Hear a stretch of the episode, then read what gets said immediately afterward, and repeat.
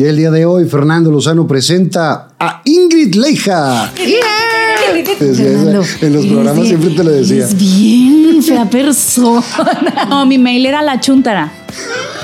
Pero en la prepa y en la facultad todo de que envíenos a dónde y yo a la La chuntara a trabajar. Como Oscar Burgos, Burgos 58. Ah, y que quería decir que tenía como 40 años y yo, vato, ahí viene el año en el que naciste, todas las noches Ahí. lo decía. Que es un tema que no lo queremos abordar porque sabemos que vamos a salir raspados de ambas partes, que es Venga, en pues. mi casa hay una foto tuya que dice, si te encuentras este pelado, Huye. huye. Y dice mi papá, ¿y qué hicieron? no, pues nos la pasamos súper padre porque fuimos al cine mi nalguita y yo. mi papá, perdón, mi nalguita. ¿Cómo que tu nalguita? Su hija es mi nalguita. Y yo así de, vato, aborta la misión. No, a ellos sí, le pag sí les pagaban. Claro, sí le pagaban. Era la única que no le pagaban. A mí no me pagaban. Y deja tú, mendigo Rudy, hasta ahorita se la canto. Yo me creía fe y de hecho le mandé una carta. Y de ridícula le puse. Entonces, algo que no han platicado, porque yo he visto tus entrevistas, es que me cierran la puerta y me va. Este señor era Pipo. También decían, ha de ser muy difícil trabajar y tener una relación y pues para nosotros no era difícil. Pues para ustedes, porque yo con las viejas que. Saludos a Chivis. Lo que, ey, ey. Yo quería desviar la plática, hermana, pero bueno, sí, otra parejita, pero. ah. El patiño Claro. le da todas las bolas para que el otro meta gol. Ay, no, yo soy el abuelo que todo lo hace con fútbol. Viva Aerobús. La matriarca antojería. Moreno Diesel. Tu solución en autopartes. Chocolate Muebles. Las Malvinas. Gasolín. Presenta.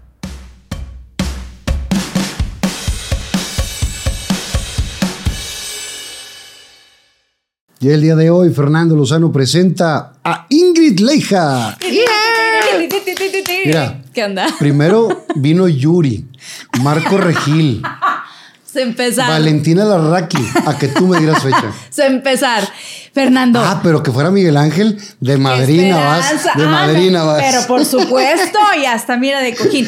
Fíjate que me da mucha pena, pero Ah, lo entiendo la verdad, perfectamente. y de hecho ahorita que llegué, ¿qué fue lo que te dije? Y tengo al viejo con temperatura en casa, o sea, los virus no dejan la casa feria. sí, estoy y ya con dos chamacos ya está más difícil. Pues es que es una pegadera impresionante. Empieza uno y ya nos empieza a oler la cabeza porque sabemos que dentro de tres días sigue el otro y así empieza la cadenita. Y es parte del show, pero la Ah, verdad sí. es que la gente te quiere mucho. Ay, Eh, yo te quiero desde hace muchos años y se lo dije a tus papás. ¿Tú te acuerdas de esa, de esa historia? Perfectamente. Eh, estábamos en Qué Noche Intensa. Sí, sí. Tú tenías 18 años, Tenía- 19. Sí, como 18, 19. O sea, estabas bien chavita. Y le, le dije a tus papás que, que eras una muy buena, eh, un muy buen elemento, que muy educada, muy linda. Tus papás, bueno, agarrondos, ¿verdad? Pecho palomo, diría Poncho de. Pecho palado, pito chico. Bueno, Cada quien, cada quien. No, así dice, así dice Chilinflas. así ah, ok, ok.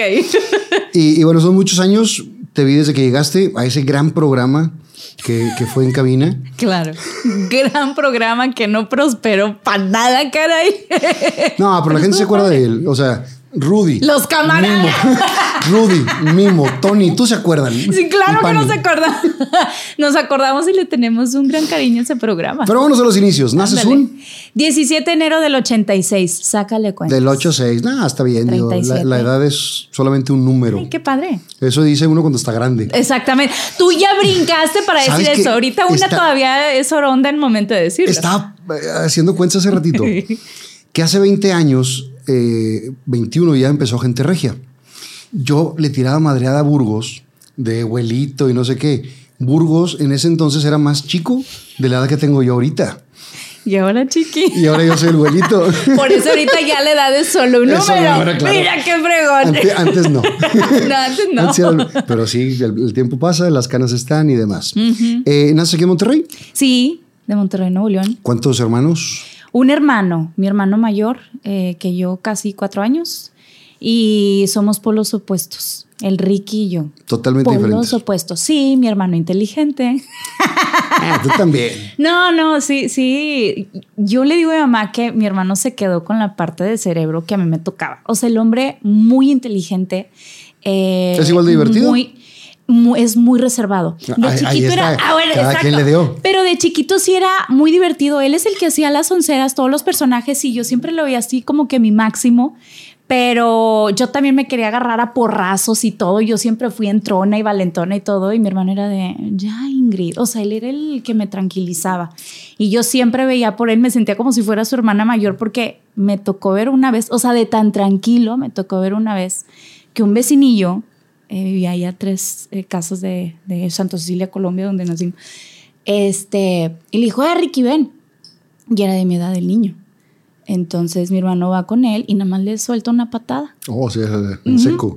Entonces mi hermano ya se regresa y yo, eh, ¿qué pasó, Ricky? No, pues es que es más chiquillo que yo, o sea, ¿qué le voy a hacer? Y yo, ah, bueno, espérame tantito, es de Sí, mi edad. Y ahí vas de chola. Ahí va la otra de chola, me trepé y le empecé a jalar las greñas y con mi hermana no te metes. Él siempre fue bien tranquilo y yo creo que estuvo padrísimo porque pues, Se hace nunca una mezcla. Muy rico, sí, sí, sí, muy padre. Acá, acá con, mis, con mis carnalas, Luzma, la más mayor, eh, ella es bien tranquila. Ajá. Maru es mucho más intensa. Y yo ¿Y tú? también. Entonces Maru y yo chocábamos mucho por eso mismo. Y, y Luzma siempre era la pacificadora. y- y La referee. Sí, pues es la... eh, y aparte me, me lleva 10 años. O sea, si yo soy mayor, imagínate ya. Eh, Qué feo. Era, era más como una segunda mamá que me veía muy chiquito. Pues digo, son 10 años de diferencia. Sí, sí. Cuando ella tenía 20 años y andaba noviando, pues yo estaba... Todavía no sabía ni para qué servía. O sea, no te creo tanto, pero bueno, vamos a dejarlo así. ¿A qué se dedicaban tus padres? Mi papá, eh, contador, no ha estudiado, pero por ahí le empezó. Eh, su historia fueron tres hermanos, eh, perdió a su papá muy joven y mi papá, discúlpame Ricardo, pero este, siendo de Matamoros, él se cruzaba a Estados Unidos. Una vez lo llegaron a meter a la cárcel. Ok. Sí, porque lo pescaron de mojado. Eh, entonces dice que dio otro nombre, dice las cosas no eran como ahora, documentación Sí. y todo, ahí tú dabas el otro nombre y la frega dice, y ya me regresaron. Entonces, eh, como pierden a su papá muy chiquitos todos, A jalar. a jalar. Un padre, eh, que era pues el padre de ahí de la colonia, ¿no? De la iglesia de la colonia, los agarra a ellos y los protege de qué manera, pues diciéndoles a sus amigos y a los de la comunidad de ayúdame con él, estas son sus aptitudes, ayúdame con este y con mi papá. Fue pues, lo- sí, entonces él aprendió, eh, se fue por el lado de contador y le fue muy bien, trabajó muchísimo. De hecho, él de chiquitillo eh, vendía empanadas, vendía periódicos y todo eso. No, o sea, de esos echados para adelante que hay que sacar la, la pero- chamba como sí, se pueda. totalmente, pero para mí es un orgullo porque Claro. sí me cuenta que una vez él estando ahí en el puente que vendía, digo, como de seis años, muy chiquitito antes de que se empezara a cruzar, eh, estaba vendiendo pan o algo dulces. Y un señor le dice, déjame aquí la canasta, es que tu mamá está allá en la otra esquina y te está hablando, córrele, yo aquí te lo cuido. Mentira total, fue mi papá y cuando regresó ya se lo habían robado. Entonces mi papá hace, no sé, unos años y me dijo, ¿cómo me gustaría encontrarme a ese señor y decirle, me quisiste hacer daño y mira todo lo que he hecho? Ah, todo lo que hice por esos Sí, cabros, sí, sí, claro. es un fregón mi Ricardo y, de oro. y ese tipo de cosas son las que, si tú creces con esa imagen, dices, Sí. es un superhéroe. Claro que es mi superhéroe Claro. y también es eh, para decir, si mi papá con- le dieron esto y todo, Y lo, eso que todo lo hizo, que hizo. exacto, entonces yo no me puedo echar a la maca. Totalmente. Eh, mi mamá de otra, de- mi mamá diferente porque venía de papás farmacéuticos. Entonces, pues pusieron farmacias que en Tampico, que en Valle Hermoso, la la la. ¿Originarios de dónde? Mi abuelito de Veracruz, bien chulo. Este, de hecho, ayer hubiera cumplido 98 años, que ayer, bueno, platiqué con él y lo festejé. Eh, mi abuelita de mm, Guadalajara, no sé cómo fregados terminan en Tamaulipas. Y ahí se se conocen empiezan, ellos. ajá, se conocen ellos. ¿En Matamoros? Se conocen, se me parece que fue aquí en Monterrey. Ellos, digo, siendo farmacéuticos, se conocieron por teléfono. Entonces mi No, no, pero tu, tu papá y tu mamá. Ah, no, ah, bueno, ahí te va. ¿Cuál te cuento? ¿La de mis abuelitos o la de mis papás? Porque dos. ya está. Mis abuelitos se hablaban por teléfono de que, oye, este, don Juan, necesito que me pase ciertos medicamentos y la fregada, porque pues en esta sucursal ya no hay. Mi abuelito, sí, claro que sí, señora Alicia. Después de un año de estar hablando y pidiéndose cosas de sucursal a sucursal, Le dijo, pásame la penicilina. pues claro. Dice, oye, pues te quiero conocer. No, pues yo también. Bueno, nos vamos a ver en la fuente. Este, mi abuelita le dice, yo me voy a llevar una flor. Y dijo don Rulo, sobre, sobre. Sobres, sobres. pues total que llegan y mi abuelito pues era una cosita preciosa de este tamaño y mi abuelita todavía altota la canija con taconzotes. Entonces cuando se topan, dice eh, mi abuelito que volteó al cielo y dijo, ay Dios mío, me diste de más. y que mi abuelita que dice, a mí me diste de menos. Pero de ahí, híjole, bien Hicieron una, una bonita familia. Sí, pero ¿cómo es que terminan conociéndose mis papás? Pues resulta que eh, la mamá de mi papá era clienta de la farmacia de la mamá de mi mamá. Ok. Entonces, este, mi abuelita paterna le dice a mi mamá, oye, a, a mi abuelita le dice, oye, que tienes una niña muy bonita y yo tengo un chorro de huercos. ¿No quieres? Yo Te presento uno. todo. Tengo de ojos verdes, de ojos cafés, altos. Sí, exactamente. Traigo todo colores unidos de Benetton. Pues así armaron el date con mi papá ¿Y y, mi mamá. armó? Y sí se armó la machaca. Qué chido. ¿Cuántos años llevan de casados? Tienen 43 años de casados Qué- y contando. Qué chido. Y son una pareja bien bonita. Sí, claro. Bien bonita. De- digo, debe, debe de ser por. Yo lo que le dije es. Yo los conozco a ustedes a través de su hija. Sé las buenas personas que son ustedes por lo que es su hija, porque Mm. Ay, finalmente es la educación que te dan y, y- y lo- y lo, que sí. proyectas. Sí, sí. ¿A qué jugabas de niña? Ay, jugaba. Ay, em, muchas cosas. Primero mi papá nos decía, no televisión, eh, váyanse para afuera. Nos cerraba la puerta y ahí todos asoleados. Hagan amigos, jueguen algo. Entonces te andábamos manejando que los patines, eh, que el futbolito, que el tochito, porque pues había puro niño en la cuadra, entonces jugaba con ellos. Pero en la casa yo lo que hacía era que ponía todos mis monitos de peluche, em, les hablaba a ellos, les hacía show, eh, hacía mi programa de radio. Ok. Tenía, tenía una grabadora enorme, una Greybull, este, en donde mis papás una vez me regalaron un micrófono, entonces yo me hacía mi programa en donde yo me hablaba por teléfono, en donde yo era la locutora, cantaba las canciones y cantaba los comerciales. Como, como la aventurita de Pipo, que era. Que, Ese pero. que el que atendía el restaurante, la comisaría, todo. Bueno, cambiando. así, había una novela o algo así de confidente secundaria, entonces yo me cantaba, confidente de secundaria.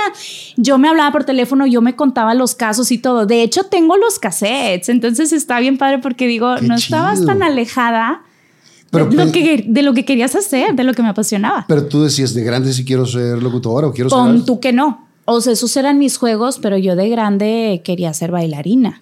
Ok. Pero Que, sí, mis que más eran adelante esos. llegaremos a eso, que sí, Sí. estudiaste ballet Sí, sí, lo clásico eh, a nivel de, la mejor escuela que tenemos en, en la ciudad. Sí. ¿Eras eh, inteligente, burrilla, eh, lista, aplicada? ¿Cómo eras en la escuela? aplicada. Me iba muy bien en la escuela, pero porque era machetona, entonces no lo recomiendo. Porque te sacaba 100, 97, 98 era yo creo que lo más bajito, pero no retenías. no. O sea, no- Que ahorita los líquidos Ahorita. menos. ahorita yo no retengo ni la orina. Exactamente. ¿Qué te dije antes de empezar aquí? Déjame voy. De una vez al baño. No, es que No, pero era sí es que, es que la neta, te pones a estudiar de machete para el examen y agarras toda la información y sueltas toda la información y no se quedó nada. nada. Yo, yo era en la escuela de los que sí ponía atención. Y no te dan necesidad de estudiar. Qué padre. A mí no se me daba, pero es que yo, mi hermano, veía que no ponía atención, no hacía tareas, no hacía nada y llegaba a la casa Mm. con 100 y cuadro de honor y lo queremos para que vaya a representar esto y lo otro. Entonces para mí era así como de él, si él puede, yo también puedo. Pero pues a final de cuentas, diferentes personalidades, aptitudes y todo lo que tú quieras, yo decía, sí puedo, pero buscaba cómo, pero de que me iba bien en la escuela, me iba muy bien. Aparte, los maestros me querían mucho, porque yo estaba en todas ¿En las asambleas. En la primaria mm, Ignacio Villarreal. Qué mentirosa, Ignacio Zaragoza. Nada Oh, ver, ni al caso. Nada que ver. Ni al caso. En la Ignacio Zaragoza, en la primaria y en la secundaria, la secundaria número 41, profesor José T. Puente, presente Escuela Patria Humanidad. Sí, señor. Sí, señor. Y eras de las actividades extraescolares de. Pues claro.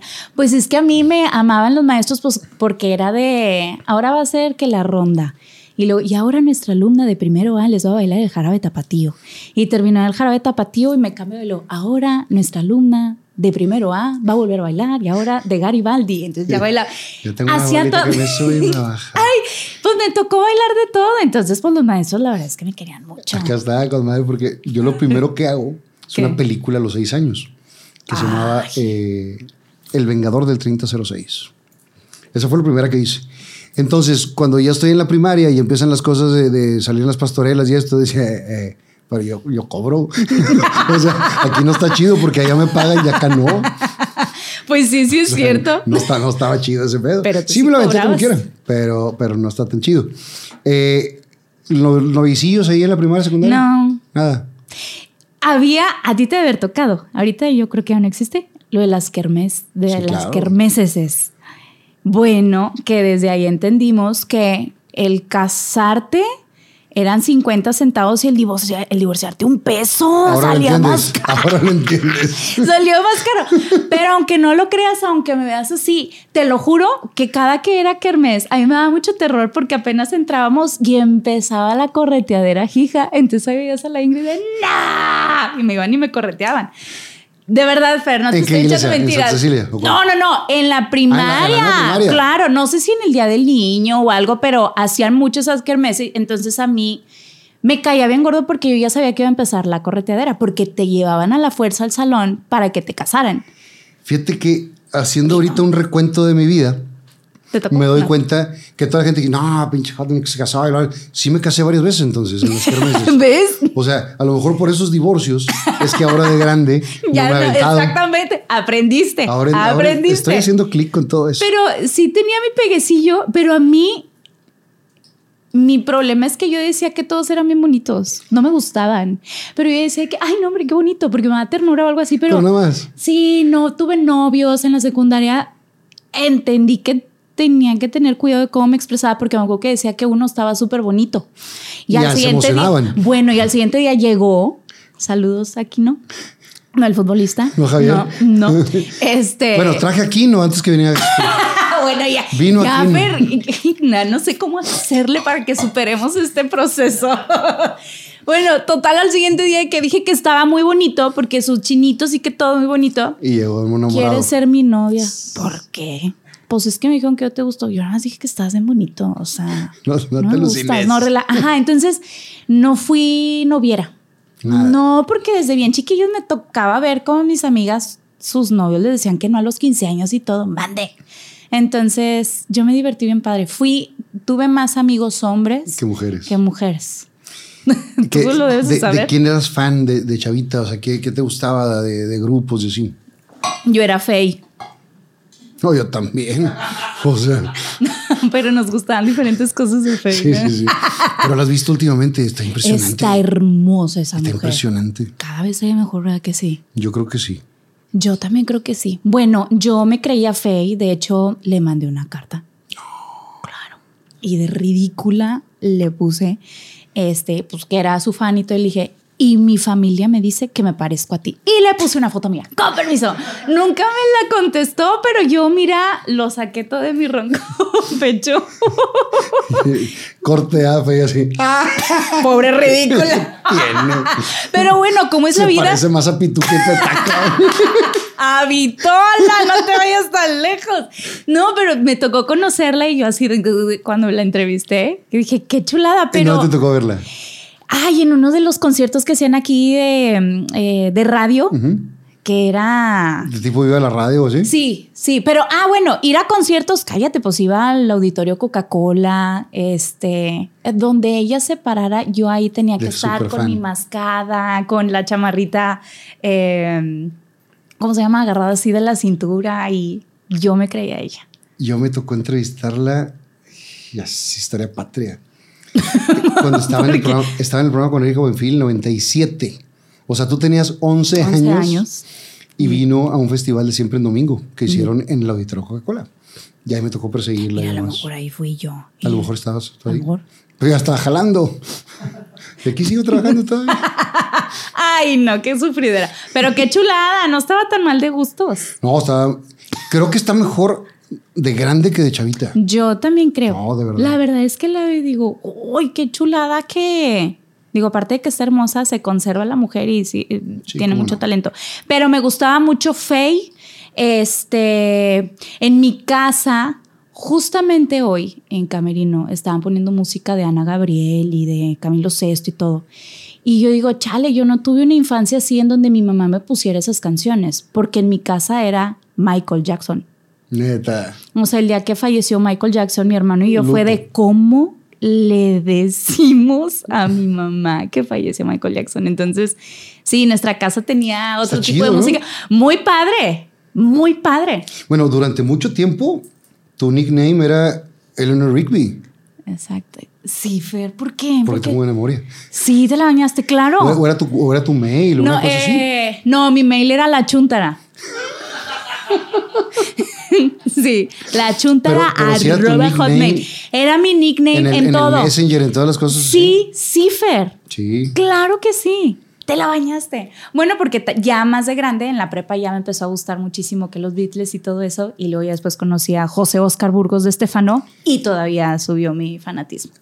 Terminas secundaria, Sí. ¿ya sabías más o menos qué querías hacer? O sea, ¿ya estabas decidida a la, a la danza? Yo estaba decidida a la danza porque yo desde chiquitita ya estaba en clases de ballet, ¿Con como a los cuatro años, no en ningún lugar reconocido, en la esquina de mi casa y una chava daba clases de Una ballet. disculpa, maestra. por- Una disculpa. No, no reconocida, pero, Una disculpa por... pero tú pero sabes usted, le quién sembró, es. usted le sembró la semillita. Bueno, pues sí, es que no estaba tan mal porque te digo que siempre, eh, pues en todas partes ahí estaba bailando. Entonces, entro a una academia que, que fue a los 15 años, entro a una academia en donde ya era más de alto rendimiento y nos daban la oportunidad de hacer castings para ir um, a Estados Unidos a representar Nuevo León. Ok, ¿en cuál Eso, eso está, se llamaba Arte en Movimiento. Muy buena academia. Este, entonces, cuando entro, el problema es que pues todas ya tenían un súper nivel de ballet y yo, Estabas arrancando. pues sí te bailaba bien bonito, pero el- la, técnica no la tenía. Entonces, cuando dice la directora, vámonos a Houston a la semifinal, nada más que tú tienes que tomar clase conmigo, aparte los domingos, porque tienes que irte con una súper técnica. Entonces ahí estaba yo todos los días y sábados y domingos, todo el día metida en la academia porque era algo que me gustaba. Nos fuimos, claro, a la final a Nueva York. Wow. y mis papás, cuando les hablo desde Houston en la semifinal, de que, a que no saben que, que ganamos, mis papás fue de, o sea, como que te quiero aplaudir, pero a la vez pues, sabemos que viene un porrazo, pero vendimos de todo, hicimos rifas, mis tíos me ayudaron, apoyaron. todos se portaron Qué bien chido, chido. fuimos para allá. Entonces, ya para la secundaria, yo ya tenía esta hambre cañona porque ya había ido a conocer otros lugares bailando. Claro, en lo que te apasionaba, Sí. conocer el mundo, además, competencias y ganaba. wow, Todavía, más. exactamente. Eh, después te vas a la prepa, ¿dónde? Nueve, En la 9. sí. Y sigue igual de, ¿De qué? de machete y todo así. No, ahí sí ya me valía gorro. segundas, Ya- ya terceras, ya, segundas, terceras, este, suspendidas y todo, porque ya no me interesaba para nada la escuela. Y te vas a los 17, Ujú. a- o cuándo te vas a... A los 17, que es que cuando terminas la prepa. terminó la prepa, y a los 17, ah, para esto hice examen para entrar a la Superior de Música y Danza, en danza clásica, pero también apliqué para irme a artes escénicas, pero en contemporáneo. Ok. Entonces paso en las dos. Y ahí yo tenía que tomar la decisión. Claro. Dije, chinelas, pues bien difícil porque yo decía, yo estoy bien segura y perdón para los que estudian en artes escénicas. ¿Qué pasó? Pero yo decía, está. ah, pues tú, bueno, bueno. Pero, Es mi alma mater. bueno, ay Dios, aquí tengo uno enfrente. Nada más que yo estaba en los salones de arriba, de- de, Ah, teatro. De teatro, Y abajo estaban los exactamente. de- los de bueno, pues discúlpenme un chorro, pero yo decía, yo creo que a lo mejor me la, si puedo terminarla en artes escénicas, pero, perdón, va a pesar más El título, el, el, nombre. título, exactamente, de, De Limba. egresada de Limba. Pon ni uno ni otro, chica, porque sí hice los cursos, los cursos propedéuticos y fui como unas dos semanas o así, y ahí fue cuando tomé eh, em, en la uni y fue cuando tomé la decisión de entrar a la Carmen Romano, que para esto pues te hacen como unos tres o cuatro exámenes. O sea, uno es eh, físico y luego otro es auditivo y luego son diferentes. Pero yo no entré para ser bailarina, era para ser maestra, o sea, era para la docencia. La edad no la tenía para ser bailarina, tienes Sí, que estar como los nueve años, algo así, nueve, once. Sí, ya ibas tarde para eso. Bastante Pero tarde. sí para poner tu academia o una cosa por el. Exactamente, para formar, yo quería formar eh, futuros bailarines. Entonces, ¿Viste la serie de Netflix de, de las bailarinas? te he visto todo. Está muy buena. Y si se pone intenso así el ambiente. Está bien intenso. Y eso que a mí me tocó lo más light y no aguanté mucho la, la intensidad, porque a veces me regañaban bastante y me decían, eh, es que tus movimientos están todos pequeños. Pues es que estoy Pues, pequeña. o sea, regáñame si llegué con hueva, regáñame si no te presté atención, pero aparte ya me hiciste un estudio de mi cuerpo y la fregada y pues, dejaste que pasara. O sea, pues ahora te aguantas. Pero ya el último año ya es cuando me doy de baja, ya no lo pude terminar. O sea, Y ¿te eso quedaste un año? Sí, a un año. Y Nunca es tarde. me- no, pero ya no puedo regresar. No, y aparte ahorita no, No, ¿cómo? No hay manera. no, No hay manera. no hay manera. Pero Y ahorita hay más influencia del moño colorado que del, de la danza clásica. O sea, exacto, tú lo el, has dicho. el mundo está contaminado. ¿eh? Oye, por eso ahora acá que me pongo a bailar o cada cosa digo que no me vean las maestras de la Carmen Romano porque se me importan. Angélica, que amo a la maestra. Sí, sí, qué Que no diga que estuvo aquí. Qué vergüenza para ellos, pero bueno, pues aquí andamos. Es parte del show. Y luego viene a los 17 años una audición. Que te dicen que hay, hay una audición en Televisa. Sí. ¿Cómo fue esa? Estaba Roberto Sánchez, mi tío de cariño. Ok. Eh, estaba Judith Mi Grace, productor de toda la tu vida. productor de toda la vida de Mi amigo. ¿Cómo no? Y, y que lo conozco desde las aventuritas de Pipo. Cuando él entró, creo que de mis primeras aventuritas, él era editor. Bueno, ahí te va. Yo salí en una aventurita de Pipo. No me digas, guau. saltamos eso y se me olvidó. Lo que pasa es que él, este em, tío político de una prima en las reuniones, pues lo veíamos, entonces pues te digo que es mi tío de cariño. De repente le dijeron que necesitaban a muchos niños y dijo, los leija, son bastantes, o sea, tenemos muchos. Y el capítulo se llamaba Una Navidad sin Santa Claus. No sé si tú estuviste ahí o no.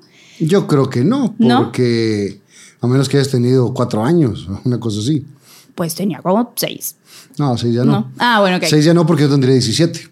Y tú ya no estás ahí. No, yo estuve hasta los 15, 14 para cumplir Ah, 15. bueno, pues no nos tocó entonces, pero estuve en esa que era una Navidad sin Santa Claus. Gerardito pudo haber estado. Gerardo.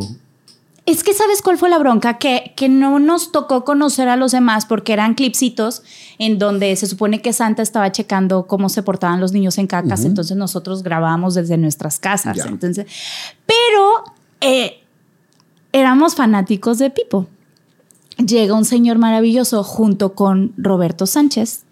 Nos empiezan a dirigir de que pongan aquí el arbolito y que todo muy bonito y ustedes son los Pipo. niños buenos. Nos empieza a dirigir un señor muy respetuoso y mira y que hazle así con toda la paciencia ¿Y y, no ternura del mundo.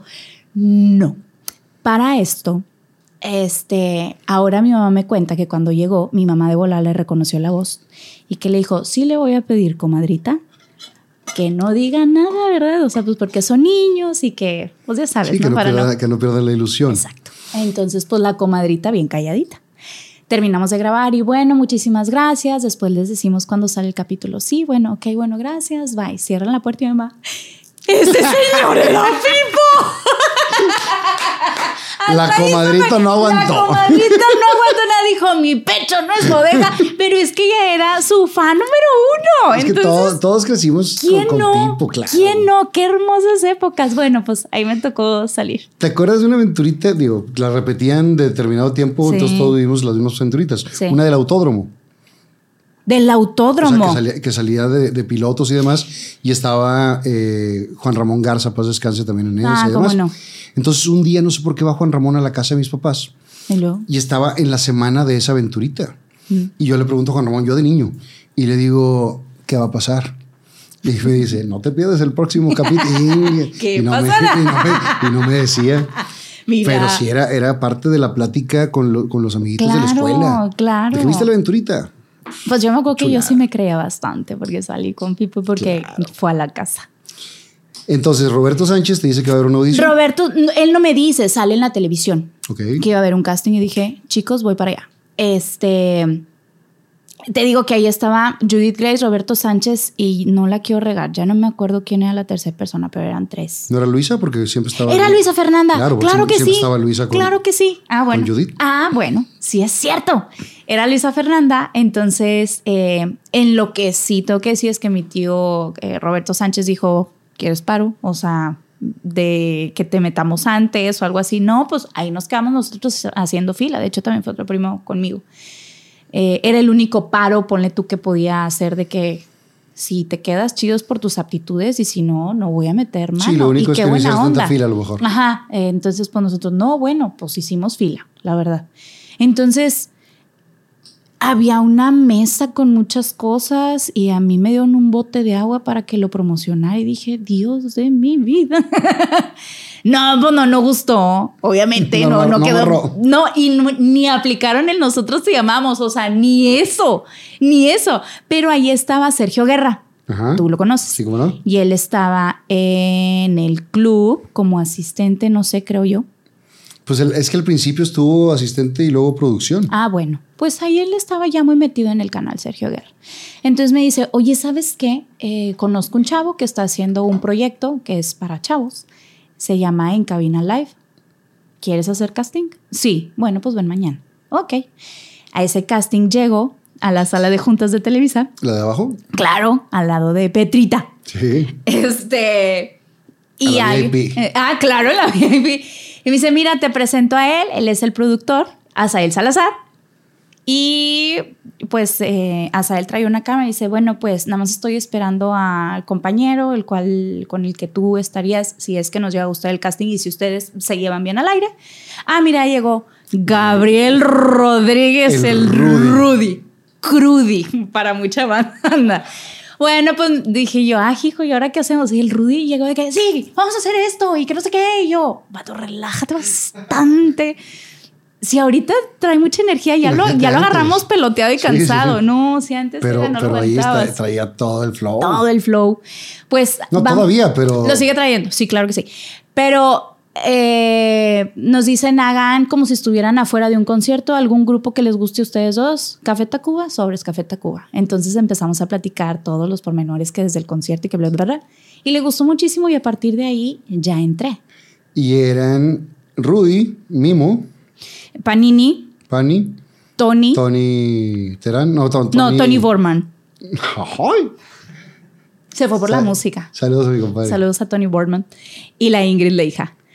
Y algo padre, no padre, es que a mí me protegían de qué manera que ellos siempre estaban a cuadro y a- yo era la que hacía los reportajes con Rudy. Entonces, si la regaba o algo, se editaba Rudy, chiqui. claro. No, entonces yo no estaba al, aire vivo. como. Sí, hasta que ya se va, se, se va en vivo. No, no, antes de que sa- desapareciera, ya sí pude entrar No, hasta de que, lleno. te, hasta que te liberaras. Pon tú que después de 20 años seguimos sin alivianarnos muy bien, pero. Pero ya pero no te quedas callada. Sí, exactamente. Mm, Ese programa salía los sábados. Salía los sábados en la noche, le íbamos a los chavos que ni nos veían porque a esa hora ya se habían salido. Por supuesto. Pero la intención era ¿Quién, buena. quién es- quién estaba de, de, ¿De qué? de gerente de producción? Estaba Ana Luisa. Ana Luisa, claro. Porque en, en esa época estaba Ana Luisa Gómez todavía. Sí, sí. Y sí creo que el horario no era el, no era el ideal. La idea estaba padre, pero también a nosotros nos dejaban hacer muchas cosas. Por una parte está bien, pero por otra no les sabíamos a la televisión, entonces nos dejaron demasiado paquete. creo Sí. yo. Yo, yo creo que sí, porque el- la fórmula era buena y, y todos los Sí elementos estaba. estaban chidos. Sí, Pero creo que sí faltó un poco más, más de dirección. más de dirección, en, exactamente. en ese sentido, y que el horario no era bueno. Porque la neta, pues si estás para los jóvenes. No nos o estaban sea, viendo. Están en el pedo esa hora. Exactamente. O sea, exactamente. ese, ese lo puedes meter un día entre semana, como a las 10 de la noche, entre semana. Va. Estamos hablando de la época donde no había el internet como ahora. Sí, Porque sí. estamos hablando de que la gente todo el tiempo veía la televisión Sí. y los chavos veían la televisión. Sí. Ahorita Veíamos, los chavos veíamos, veíamos la televisión. Los chavos seguimos viendo, yo sigo viendo televisión. Oílo. bueno, no te juzgo. Los primeros 50 años de la infancia son los difíciles. Yo estoy por llegar. Mira qué fregón. Ay, no. Es que si yo ahorita me estoy burlando y después de unos años que vea esto voy a decir, Claro. qué razón tenía. Qué razón tenía el Fernando". señor. Los- El señor. El tío Fer. Ah, te creas.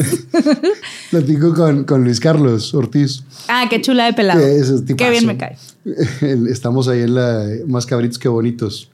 Hemos hecho varias funciones y cuenta de, de que de repente se va acercando una chavita y, está así.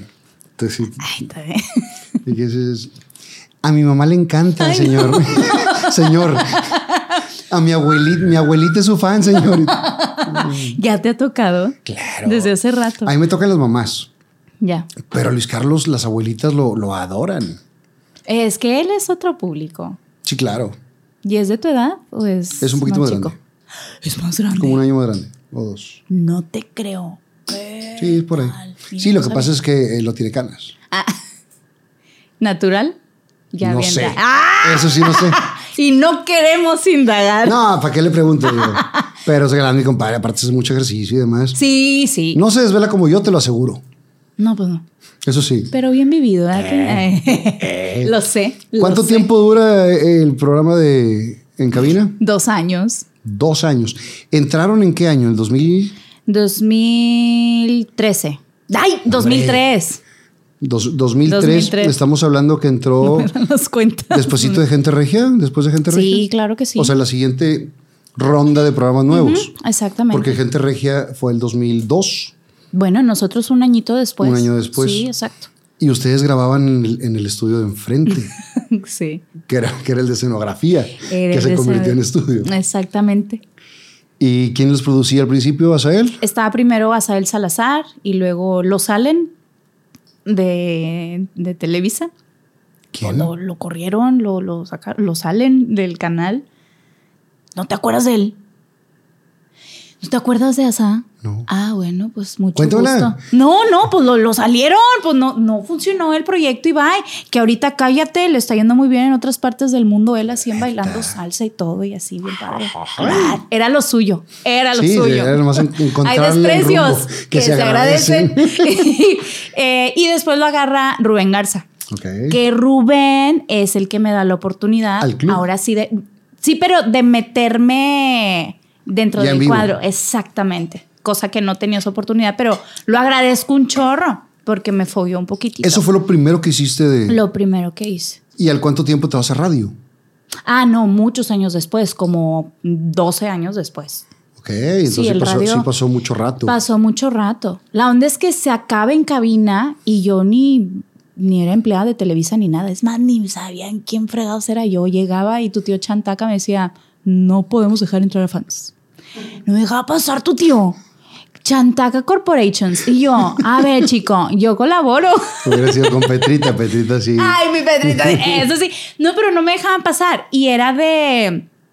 eh, era el programa y yo me quedaba ahí afuera en la banquita esperando hasta que ya que- salían por mí de que, hola, ya va, ya va a empezar el programa. Y ya me metía. Entonces, sí me tocó, pues todas. Hasta cargarlos, las pilas de las cámaras que traían un cinto con las Con pilas y con las lucesotas. Me, ayu- me, yo ayudaba a cargarlos porque grabábamos en antros y todo. O sea, me tocó hacer Hacían grabaciones entre semana y el programa salía el. Aparte, sí. ¿Y, y qué más hacías en ese inter?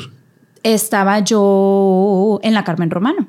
O sea, en la mañana estudiabas... En la mañana estudiaba eh, hasta la una de la tarde y luego agarraba camionazo para llegar a la academia donde yo trabajaba y trabajaba de 2 a 9 de la noche dando clases y luego de 9 a 10 y media tomaba mis clases. Entonces, pues en el Inter de repente pedía, ah, porque la academia también era de lunes a jueves, entonces tenía el viernes libre, la tarde, para poder grabar todo lo que se me pedían. O hasta los domingos teníamos que ir a Montemorelos, que a las 4 por 4 y que a las... O Todas sea, las que se Sí, exactamente. Entonces pude cubrir absolutamente todo porque aunque no me estaba pagando Televisa y no me estaba dejando absolutamente nada del programa, pues yo tenía mi trabajo.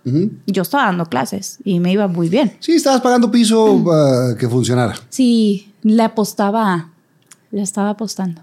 ¿Te gustaba lo que estabas haciendo? Me divertía mucho. Es que el cuadro está divertido.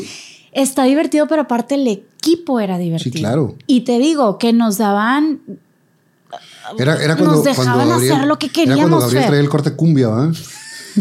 Sí, Que, que traía así el pelillo larguillo aquí atrás. sí, exactamente. ¡Ah, cómo no! Eh, Hijo, vemos fotos y decimos, ¿qué? Pero nos sentíamos soñados. Estábamos en onda. ¿Cómo no? Pero ¿Ves las fotos de Rudy así con, con, con el pelo del pocholo? que, trae, que trae el look del Claro. pocholo. Exactamente. Saludos al Pocholo, Saludos al. Pocholo, pero pobrecita Pero sí la comparación, una disculpa. Claro Sí que sí. le- ¿Qué no trajo este hombre de pelos? Ah, un personaje, mi compadre. Sí, pero te digo, como nos, nos permitían hacer muchas cosas, lo, di- lo disfrutaba Sí, bastante. era muy divertido. Sí. Eh, después de ahí se acaba. ¿Y qué te dicen? Muchas gracias y se acabó. Bye. Sí, porque te digo, yo no formaba parte de Televisa, entonces. No, ni Rudy ni nada. O sea, no. No, a ellos sí, le pag- sí les pagaban. A Rudy sí le pagaban. Yo era la única que no le pagaban. A mí no me pagaban. Y deja tú, mendigo Rudy, hasta ahorita se la canto. Pero antes era de, bueno, sobres, nos vemos en la posada. Y yo, no, a mí no me invitaron. ¿Cómo que no te invitaron, güey? A mí no me invitaron a la posada, es que yo no formo parte de Televisa. Tú cáele. Me tocó ir a una posada en casa de Ana Luisa y todos en su banda así muy chido. De hecho, por ahí está la fotografía. Ahí estoy. Pues, ay, claro. Y ahí este. Sí, ahí Sí, está. sí, sé con quién. Y este. ¿Y qué? Pues yo completa desconocida, o sea, por- porque era una colaboradora simplemente. Entonces, sí, no, no me tocaron las cámaras que daban de. Daban en diciembre, me acuerdo de que también. Y no te tocó la camarita. Y yo, ¿cuál camarita? Una cámara digital que regalaron. Y yo, no, hombre, vatos, a mí no me dejan entrar porque dicen que soy fan. Y me van a regalar una y cámara. DVD Mira, a mí no me tocó nada de eso. A mí me tocó el valecito. del pavo. el vale del pavo. Sí, sí, sí. Bien padre. ¿Cómo No, no? se le hace el feo, obviamente, pero a ¿Cómo mí no? no? me tocaron esas épocas. yo mi, mamá, mi mamá estaba esperando que diciembre a ver si me daban pavo o compraba. Entonces, mamá, sí me dieron. Y ya llegaba yo con el pavo. No, mí este no año no hubo, así, pero cosas No por estilo. tocó. Se acaba y cuánto tiempo pasa que vuelves a entrar a la tele? Unos meses. Porque para esto, cuando estaba en cabina, antes de que empezara el programa, nosotros estaban los que zafados. Sí. Entonces nos hablaban mucho para ayudar a hacer sketchitos y la fregada, y ahí conocí a Pepe Reyes. Ya, mi compadre. Entonces, exacto. Peladazo también. Entonces, cuando ya salimos nosotros, me busca Pepe Reyes por mail. Le puso lachuntar arroba hotmail.com. ¿Es en serio? Sí, es mi mail. Es en serio, fue mi primer mail. Pero ese porque por el shooter style o porque. Claro. Le dije a mi hermano, hazme un mail, ya salieron estas cosas, hazme uno. Me dijo, algo que te guste. Y yo bien jotera le dije, Hello Kitty. Me dice, no, hombre, no seas aburrido porque después ese mail lo vas a utilizar para muchas cosas. Entonces yo, Para bueno, pues que, ah, ajá. ¿Y ¿En qué momento de la chuntara Se es ocurrió? algo digno para trabajo? Pero en la prepa y en la facultad todo de que, envíenos dónde. Y yo, a la La chuntara. Cuando te hablan, de, cuando más te hablan de multimedia, ¿a dónde les? Queremos contratarla para que se venga para acá. Me llegó un currículum de la chuntara. Sí, la verdad, fue un éxito mi mail. Porque risas, de, de todas las risas, Generó. no faltaron, Risas género. pero también llamaba la atención. Claro, por supuesto. Te habla Pepe Reyes. Me habla Pepe Reyes, me mandó un mail y este me dice que. ¿Cuándo que- fue la última vez que recibiste un mail que te escribieran algo en un mail? Ah, me O sea, no, no, no, no, no que te manden la pauta, pues no. Ah. Que, te, que, te, que te manden escrito un mail. O sea, así de que, hola, ¿cómo estás? No sé qué, qué gusto, bla, bla, bla. No, bueno, sí, sí me llegan. Sí. Claro, de hola, vimos tu cuenta y nos gustaría. ¡Ay, yeah! Va con nuestro perfil. Ah, sí, sí me llegan. Sí, claro. Sí te. Todavía me llegan mensajitos. Sí, yo aparte me gusta más a la antigüita. Sí, claro. O sea, sí, Bueno, sí. no, prefiero el teléfono. Yo prefiero la llamada por teléfono. Porque si, pues es que teniendo dos niños en casa, con el Sí, teléfono difícil. sigo funcional, ¿no? Nada más que sí digo, hay una disculpa, está Sí te gritando, ves- pero sí, te, Sí te, oigo. ves, sí te ves muy funcional. Pero si estoy poniendo el 50% de atención. atención, claro. Pero, y tú lo sabes, con el mensaje contesto y luego pasaron cinco horas o tres días. o sí, o sí, o dos y- semanas. o síguele contando. Mi querida Nariz, te quiero invitar al programa, no sé qué. Es el próximo miércoles. Y me contestas el viernes de la siguiente, ni siquiera de esa. Que ya había pasado. Sí, ya se, ya se acabó la grabación. Ay, es que sabes que no pude ir, chin. Pero bueno, yo prefiero las, las llamadas. Eh, bueno, me manda ese correo Pepe Reyes y me dice que, eh, que ya trae él ahora un proyecto nuevo que es Que Noche con Merla. Ok. Entonces me dice, ¿qué onda? Cuando ¿Te todos eran que noche, si nada más le cambiaban el apellido, ¿verdad? Sí, Exactamente. era Rudy. ¿Qué noche con Rudy? ¿Qué noche con Recta? ¿Qué noche intensa? ¿Qué noche con Merla? Y me falta uno. ¿Qué noche grupera? Que era churupera. Sí. Bueno, ¿qué noche con Merla era los Viernes. viernes? También no, o sea, pues le vas a los muchachos y los muchachos. No, pero sí estaba padre. Y los chavos estaban en el pedo. Pues sí. O sea, sí, claro. Pero sí funcionó más que, que en cabina. Sí, Sí, por los que todavía no podían salir. exactamente. Estamos hablando, digo, para que la raza entienda el concepto, es, no estaba el Internet como está ahora. No. No había manera de entretenerte tanto en el Internet como ahora. Fer, para conectarte. que era de me voy a conectar y, que alguien levante el teléfono. No. ¡Ching! y estabas bajando una canción. Y en ese momento estabas bajando una canción que se bajaban a 3K por segundo. Exactamente. Medía, Sí. medía eh, tres y medio megas una, una canción. canción. Se tardaba. Y donde alguien levantaba, pum, se cortaba y se fregó. No, o que no estuvieras ligando por el MIRC o por el ICQ y que tu mamá levantara el teléfono porque ya se te caía el evento. El Mir. el MIRC, Yo entraba al Mir, que a, Monterrey, y entraba a diferentes. el canal de Monterrey, claro. Estaba bien chido, me llamaba Psico 75. ¿Cómo? Psico 75. ¿Por qué? Porque mm, tenemos un perrito que se llamaba Psico. Ah, Eh, porque ¿Psico? Psico. Es que era el que protegía a mi mamá. hombre. ¿Es en serio? ¿Y tu mamá sabía el por qué se llamaba Sí, claro. así? le- digo, te traigo para que te cuides. Cuando mi papá se murió, le regalamos un perrito y le, le pusimos Psico. Ah. Entonces, eh, ahí en el MIRC yo era Psico 75, que en ese entonces, 75, pues eras joven como quiera. Ahorita pones 75 y dices, "Mm, che viejito. che viejito. Como Oscar Burgos. Burgos 58. 58. Ah, y que quería decir que tenía como 40 años. Y yo, vato, ahí viene el año en el que naciste. Todas las noches Ahí, lo decía. Con eso fue donde lo madré yo. Y todavía anunciaba la casa Oscar Burgos. Si quiere mandar su evento beneficio, mande un correo electrónico a Burgos58. Todos tenemos un correo que alguna vez le pusiste el número. Entonces el mío era 75. Ah, bueno. Pues el mío era la, La- la- Así me encontrabas en Mirk también. Total. y- y- ah, pues no habremos platicado algún día. No, nunca platiqué con un 575. No, ese sí no. Este, te, te habla Pepe. me habla Pepe y me dice, eh, te falta un chorro, pero eh, te dejabas dirigir en las, los sketches que grabábamos y todo y podemos hacer algo chido. Si te dejas dirigir, podemos trabajar juntos, padre. Ah, bueno. Va. Entonces ahí es cuando entro yo a Qué Noche con Merla. Y es otra cosa completamente diferente. Me sentía más arropada porque estaba un productor presente que me estaba diciendo cómo, ¿Para qué hacer, con secciones Y aparte específicas. Merla no se callaba el hocico, entonces... No, entonces yo nada más era de que, sí. ah, ¿por qué te paso? mi Como yo, no, la quiero mucho también. Como yo con María Julia, que lo único que decía era, sí, licenciada. No, no, no, no, ¿qué opinas? Sí, licenciada. Bueno, pero a veces no se necesita dar todo el... No, nada más específico. Exactamente. Claro, Entonces yo decía, específico. sí. Y ya con eso. Y ya, y ya era. Pero sí estaba chido porque ahí es cuando me ve Oscar Burgos. Te ve con, con Merla. Merla. Porque ahí estuvo un tiempo también Pani. Entonces, de repente iba a Burgos también al programa, la, la, la. Y trabajando en el. Todavía no pues, traían ondita ellos. Ya, por supuesto sí. Sí, sí, sí. Ya, ya, según yo, ya estaban casados. o se iban a casar. Algo así, mira, años más, años menos. Hijo, ahí sí, le, ahí sí le batallo con los años de las bodas de los Burgos, porque sí tengo muchos, o sea, he ido muchas.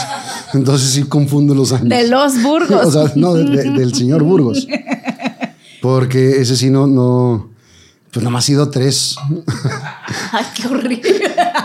Me faltó la más grande, la de, la de Silvia. Ah, esa, esa porque estaba muy chiquito. Todavía yo. no nacías, O sea, decía. sí, pero de brazos. o sea, creo que sí fui, pero me llevaba mi mamá de brazos. Saludos, abuelito. Hoy me habló abuelito. Ay, si te hablé con Huelito, trae unas ideas muy chidas. Hoy, hoy me, hoy me marcó y, y ahí para platicar unas cosas también. Mm. Lo quiero mucho y siempre, lo- aunque le tiro madreada, es de los güeyes que, que más admiro. Te voy a este- decir algo, este- Fer. Tú quieres a la gente poniendo gorro. A la, a la gente que no me interesa no lo madreo. De- Todos de que, ay, no, es que Fer. Y, que- y yo, chicos, es un engrose. Si te- si te eres- porque- Sí, porque exacto. bien. Yo, yo sé que así me quieres. Sí, o sea, claro. porque eres bien gorroso, Fer. Y si no, Eres, no tienes cara si de soy, nada, si soy nada más educado y te saludo de hola, no sé va. qué. X, ajá. X. Pero eres bien gorroso, te agradezco. Porque si eres bien engroso, Sí, pero sé que así demuestras tú tu cariño. Ay, es mi manera de expresarme. Exactamente, cada quien. Entonces, eh, Huelito te habla para. eh, Me dice, este, un día vamos a trabajar juntos. Y Algo quería. Todavía no andaba con. No, no. Todavía no andaba con Pani ahí. juro que ya andaba con él. No, pero nunca me, nunca me tiró la onda. ¿No? No, no, no. No, no. De verdad. No era su tipo chico. No. No, pues no. no, pues no. No, fíjate que no. Este, cuando se da lo de el club es porque luego el mismo Pepe Reyes entra como productor al club. Ya. Entonces, algo que no han platicado, porque yo he visto tus entrevistas, es que estaba el club de... El primer Fueron club. varias etapas. El primero no fue, hubo otra El etapa. primero no me acuerdo yo de ese club. Pero si tú tienes muy buena memoria. Me acuerdo que estaba mi compadre Carmona. Nada más. Memoria selectiva, me Claro. parece. a. Oye, a veces padecemos de lo mismo. Este, en- como la si- segunda etapa, se me hace que fue donde estaba. Ay, es que hubo uno donde estuvo Alma, otro donde estuvo Arturo de la Garza, otro donde estuvo Rudy. No sé. Nada, me acuerdo que de mujeres estaba Luna, Pani y Lorena García. Esa fue como la segunda, Como la tercera. segunda tercera. Ah, bueno, entonces el conductor era Rudy. Estaban ellos y estaban intentando hacer un club diferente. Ahí te va. Era Oscar Burgos, porque hicimos un programa piloto. Ok. La Parca, Emily y yo. Chuta tesa. Te juro, y a- hasta a ti te extraña, Sí, pues no, no, no, quedaba. no, no veo. Bueno, No veo conexión. ¿Por qué crees que no funcionó? y en la comedia estaba Sergio Mejorado.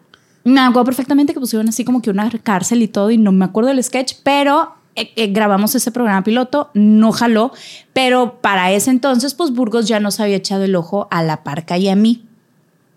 Entonces, ¿cómo es que entro yo?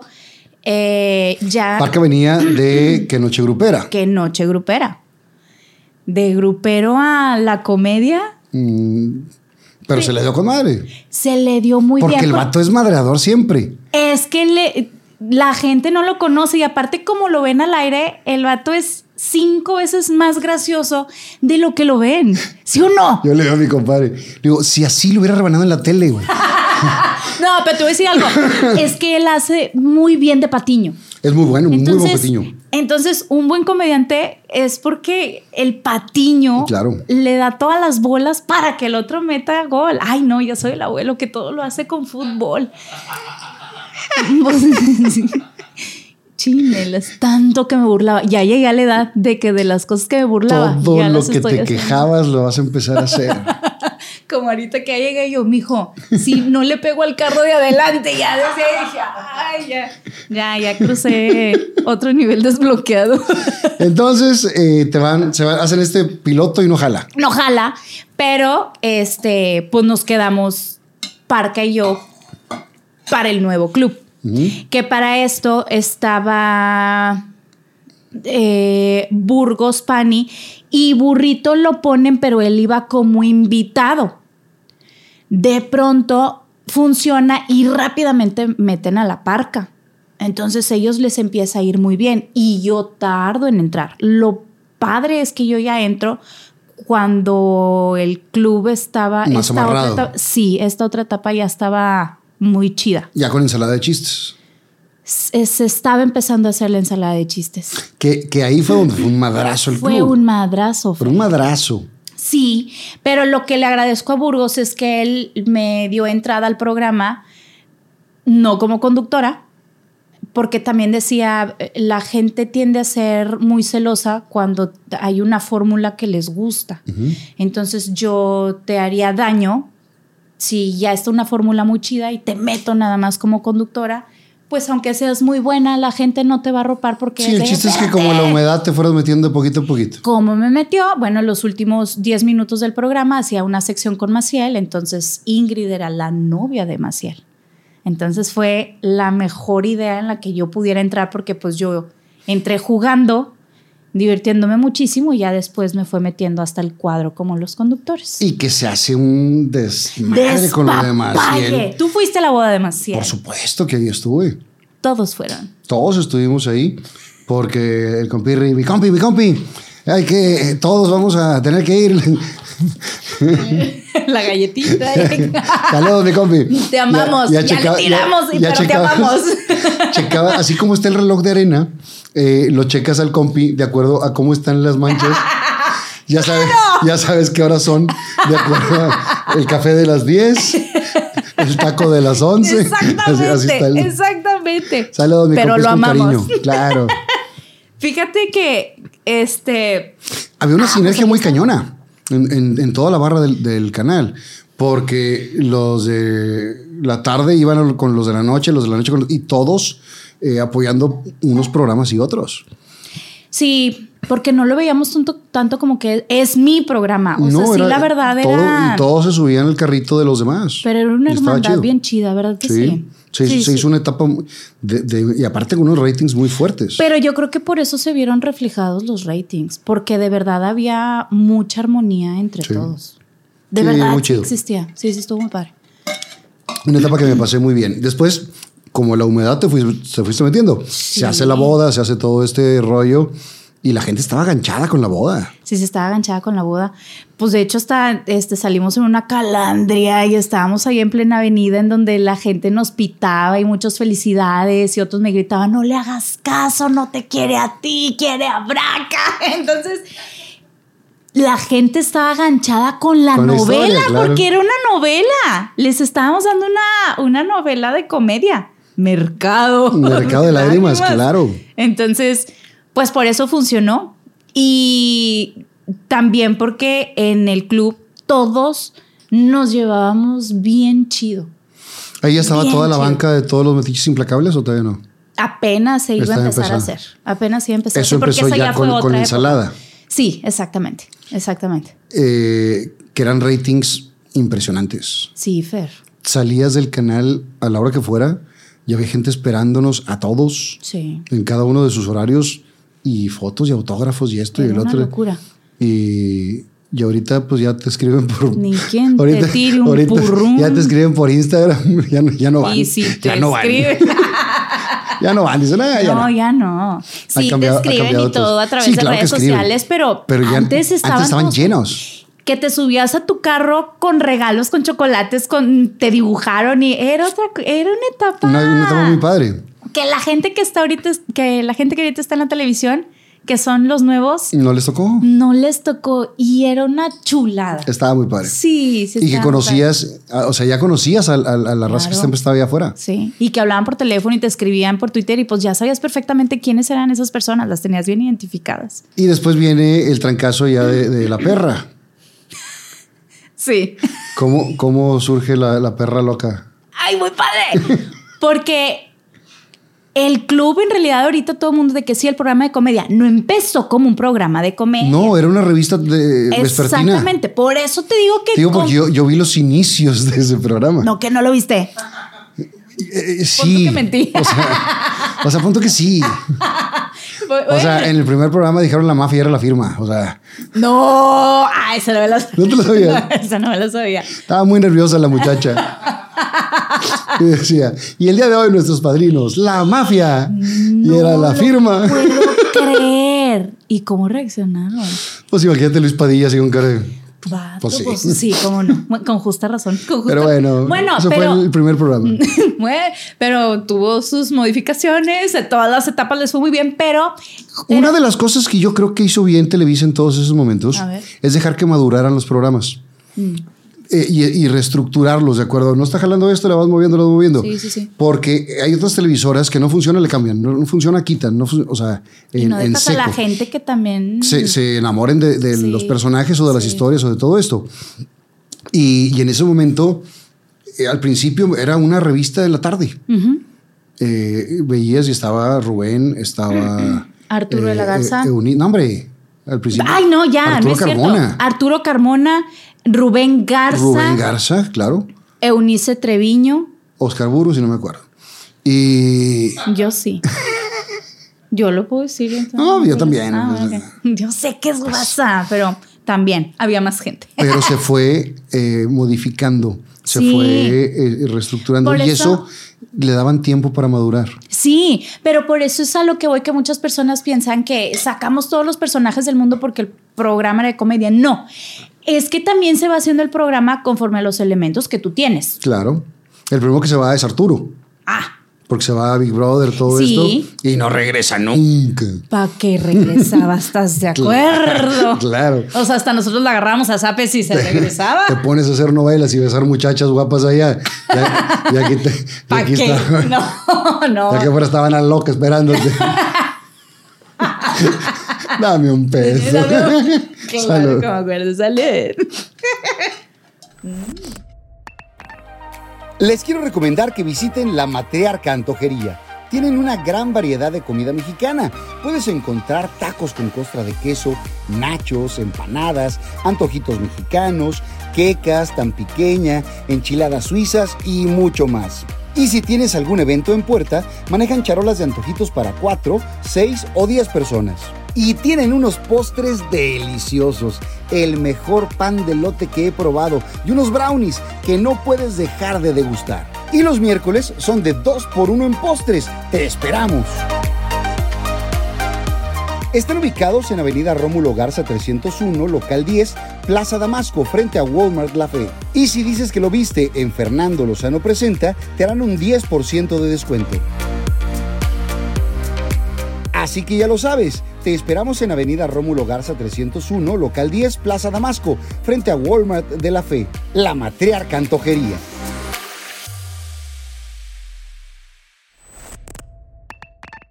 Y esa etapa del club fue un trancazazazazo. Trancazo. Y soporten los de las otras etapas. es el pleito de todos, soporten. No, pero la neta sí, sí fue un trancazo muy sí, cañón. sí, Porque empieza a pegar la ensalada de chistes sí. Y empiezan a ser famosos a muchos que estaban en, en la banca. Yo me acuerdo mucho del programa de Carmen Salinas que estaban los metiches implacables. Que salían un marciano atrás. El hombre lobo. Y, y así veía yo, Sí. porque salía, este, igual estaba mi compadre Eros, saludos a Eros, y luego veías a, a los Winston, Sí. y veías un payasito, o sea, era una mezcolanza muy extraña, Sí. una televisión muy bizarra, Muy bizarra. pero a la gente le encantaba. A cómo lo disfrutaba la gente y, Y, y nosotros. ustedes, claro. Pues fíjate que eh, estuvo padre porque el mismo programa y esa etapa nos fue orillando a irnos más por la comedia, cosa que muchos de los que estábamos ahí no sabíamos que la teníamos o que la desarrollamos ahí, ¿no? Conmigo fue que empiezan a hacer la ensalada de chistes y yo era la novia de Maciel. Entonces me Que tu personaje Burgos, era como inocente, que no Sí, se daba claro, cuenta. Exacto, exacto. Entonces era de Burgos de, oye, flaquita, te quiero dar más jugada, más bola, este, pues haz algo, cuenta un chiste. Y yo, pero es que yo soy muy mala para contar chistes. En eso había un personaje de Lobo Loco que contaba unos chistes. Saludos perdóname. Lobo Loco, perdóname, Saludos pero- a Jorge. Saludos, pero bien miados, porque todos le decíamos, no, hombre, vato. A lo mejor ese era su personaje. Claro. Ahora entiendo. O sea, así como el tuyo era inocente, el de, el de Era Lobo Loco era sí, contar pero chistes todos le tirábamos. O sea, el pobre vato iba ya toca bajo porque hace que le tocaba mandarriazo. En una de esas se sale del estudio, pero deja su máscara de lobo ahí. y las maracas. Entonces yo le me pongo la máscara del lobo loco y me pongo las maracas. Entonces eh, Burrito y Parca dicen, ahora con ustedes la perra loca. Y cuento un chiste, sabrá Dios cuál, muy chafo, te lo puedo asegurar, pero, Pero causó gracia. Porque pues yo intentaba hacer la voz de un hombre, entonces me salió la voz que ya después se hizo la perra loca, pero a partir de ahí dijo Burgos, de ahí eres flaca. Y yo pues sí, pero no le puedo estar quitando La máscara. máscara al vato. Entonces le dice eh, el lobo loco, le dice a Burgos, yo me comprometo a hacerle una porque yo me hice la mía. Entonces me hizo la máscara de la loba loca. Después de eso, este dice Burgos, Nel, o sea, ya no, pues porque no deja de ser de él. Yo tengo una máscara de un perro y todo pateado y todo miado y, y pues sabrá Dios dónde, en mi closet, en mi casa. Y quién sabe quién le haya usado y quién sabe dónde venga. ¿La quieres? Sí, pues déjala 10 días al sol para que mate todo. Los- todo bicho, toda bacteria. Para la, para la que la, la raza se entere o sepa cómo está el rollo, los que han sido botargueros saben que los eh, disfraces, que las botargas huelen una cosa espantosa. Huelen Sí. una mezcla de, de, de Pipí, sudor. eh, berry. sí, huele a exactamente. todo. Pazuco. Hue- Huele muy, muy intenso. Sí, muy feo. Entonces, Y aquí. y, y- y lo ¿Cómo te lo acá. sordeas? Es una cosa. Yo de chavito hice una obra con, con. La única vez que me puse botargas. Usaste. Una, alguna vez me puse, porque iba a ser la obra de los dinosaurios. ¿Te acuerdas de los dinosaurios? De Claro. Bebé Sinclair. Sí, Bueno, claro. Iba a ser Robbie. Y, y entonces. el muchachito. El chavito, pues, estaba Claro. chavito. Y entonces le ayudó también a Pat Cervantes a hacer la- los, los tenis que eran tipo Converse y todo el show. Claro. Y nada más lo usaba yo. Yo ese día me tallaba me, todo así para estar súper limpio para meterme a la botarga. Si sudas limpio, no pasa nada. Si sudas medio cochino es donde empieza a jeder bien intenso. Entonces, el, el traje sobrevivió muchas semanas hasta que un día fueron a hacer promoción a uno de los infantiles de, de multimedios. Y luego. Y alguien se lo puso porque yo no fui. Y donde alguien se lo puso de ahí olía a patas, pero una cosa espantosa, así como... Pero luego te lo quitas y, Y tú te todo. quedas Claro. con el olor a patas. Es muy feo. Pues bueno, yo sí le eché de todo a la máscara de que era un perro. Entonces yo, ¿y qué hago? Estaba bien fea la máscara. Estaba bien miada, estaba bien, bien miada. miada. Este, de verdad sí la dejé al sol no sé cuántos días y le puse dos moñitos y tenía que hablar por acá por el ojo. ¡Muchachas! Porque no cabía, cabía, no, ni por entonces, abajo, ni por todavía estaba más padre porque era aún más bizarro. bizarro, claro. claro. Entonces yo patas flacas y todo y de una cabezota y hablando acá. ¡ah! Entonces pegó. Y en esa época también empieza a pegar la, la perra loca y en la noche estábamos jalando con qué noche intensa, con cosas muy bizarras también. Y entonces Es- Eran las voces bizarras. eran las voces bizarras. Y entonces se invita a la perra loca a que participe en las voces bizarras. Pero era el cuerpo de Nazaret, No había necesidad de explicar eso.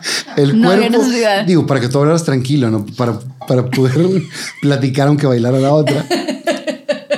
Estaba el cuerpo de Nazaret, con todo respeto, pero estaba, estaba impresionante. Impresionante la mujer. Impresionante, con la máscara de la perra loca y tú hablando afuera. Y, yo, y yo decía, pero ¿por qué eh, en la tarde en el club te ves esta flaquilla toda miada y aquí te ves Qué hijo exuberante? de la fregada. Porque en la tarde era horario familiar.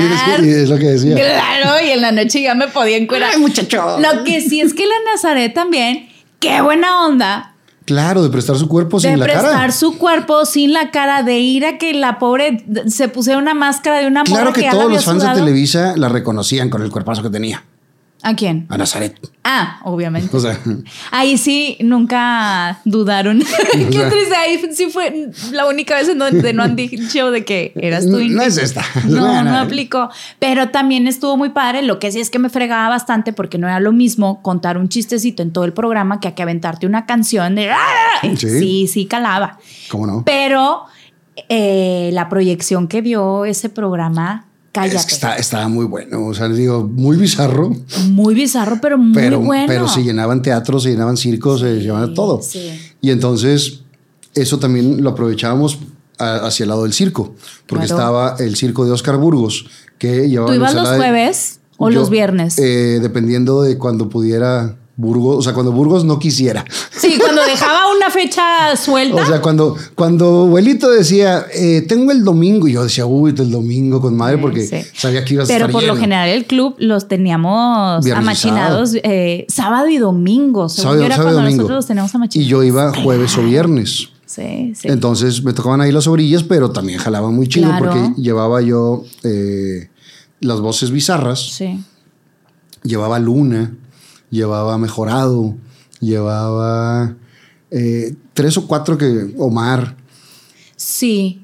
Yo me acuerdo una vez ahí que Luna me dice, en, en- en un domingo que ustedes no fueron por algo. Luna Paz Descanse, entre función y función, estaban los niños chiquitos. Yo- estábamos ahí todos jugando con los niños y demás para pasar el tiempo entre las 5 y las 8. Y dice, Flaco, te quiero agradecer porque es la primera vez que gano lana afuera de, de Televisa con algo de Televisa. O sea, Sin saber estamos, estamos todo hablando lo de. que venía, ¿eh? No, no, no, estamos hablando de los principios de las lavanderas. Sí, sí.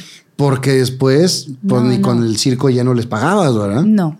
O sea, Y no había hizo- manera de pararlas. Se, sea, se hizo un fenómeno, un fenómeno. pero ahí iba, y nada más iba Luna, porque Pani estaba en, con ustedes. Con nosotros acá en el club, sí. Ya después ellas se fusionaron y fue una cosa impresionante, pero qué padre, porque yo este, me paró el cuello, porque aunque no fui parte de ese equipo, yo las veía trabajar mientras yo estaba trabajando. Entonces Claro. para mí era de qué chulada que las estoy viendo. La verdad es que Fue una etapa muy chida.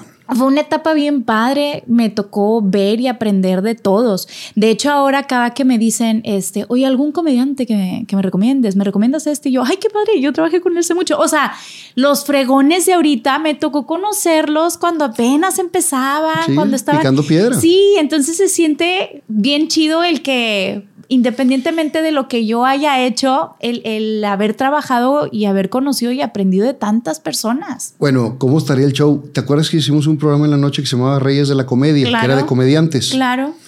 Bueno, el segundo que salió fue Franco. Claro, ¿cómo no? Y ahorita. ¿Qué tal? Y, ahorita es. ¿Por qué los Acuérdate de mí. Franco, Franco, ¿te, te acuerdas que, que, que cuando ahí estaba la oportunidad y estuvo? Sí, es Dame cierto. chance, cinco minutillos de entrevistarte. cinco minutillos.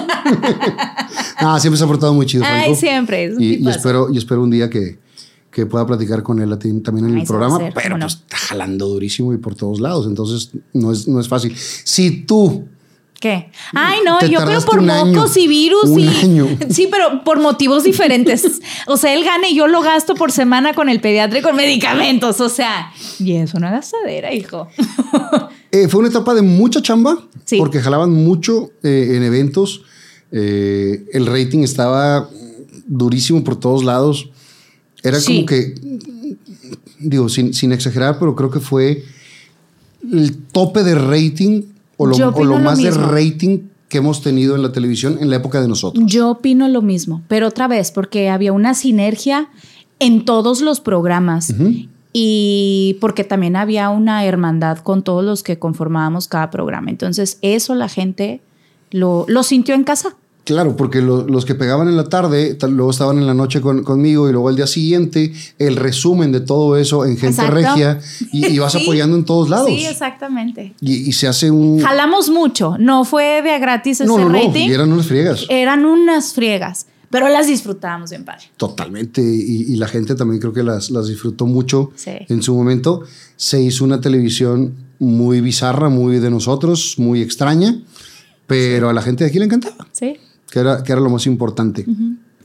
Dentro de esta etapa viene cuando te enamoras de burro. Sí, exactamente. Y es una etapa también muy padre porque siempre estaban para todos lados juntos. Muy bonita, porque también decían, ha de ser muy difícil trabajar y tener una relación y pues para nosotros no era difícil. Pues para ustedes, porque yo con los viejos que...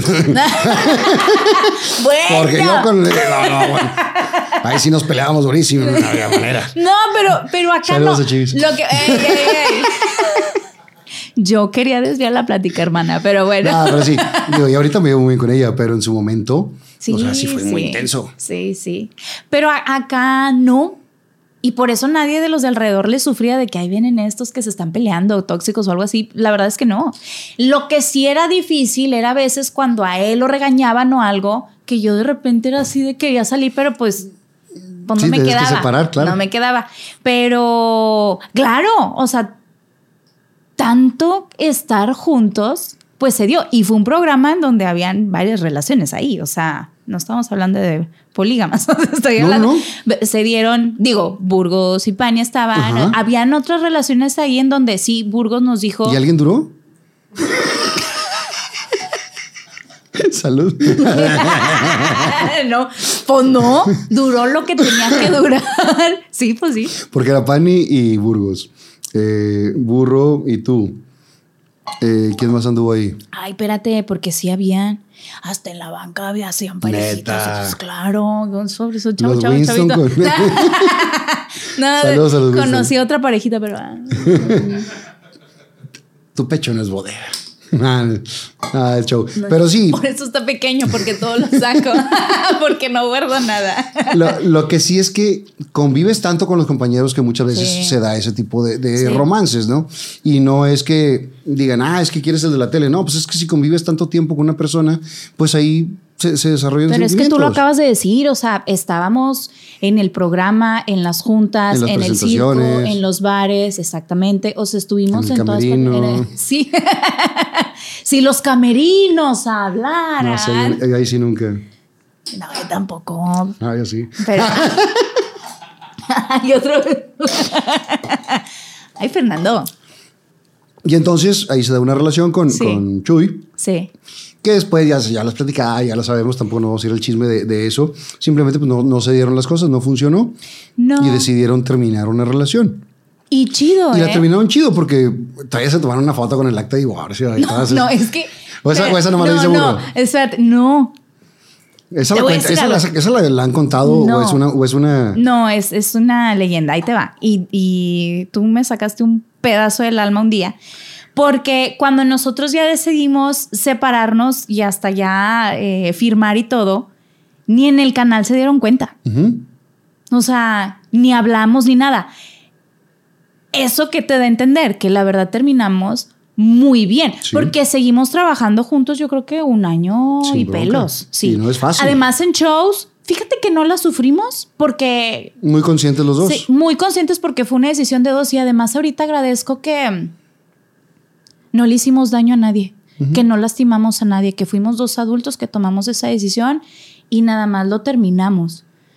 No, pues sí quedan dolidas las familias porque te, te separas de todos, eso sí está bien feo, pero eh, no hubo niños, no hubo, ¿me entiendes? No Sí, no- no- lastimamos no a hubo terceros nadie. que se lastimaran Sí, entonces eso a la larga aprendes a agradecer y dices, qué bueno, y entonces así era, ¿no? Ento- y lo que me agrada es que nosotros pudimos trabajar mucho tiempo después sin ningún problema y te digo, ni la, ni la gente de la empresa Sí. ni con los que trabajamos lo sabían porque había mucha cordialidad entre nosotros. Se dieron cuenta porque después de unos tres meses dijeron como porque llegan cada quien en su carro separado cuando siempre Cuando llegamos se- juntos. se Exacto. juntos. Así es como se dieron porque cuenta. desde que se voltearon el carro. Oye, Yo digo que venían unos de la ve- TM. No, espérame, espérame porque eso iba. Porque la, eh, el, el título era Le dan por atrás al burro.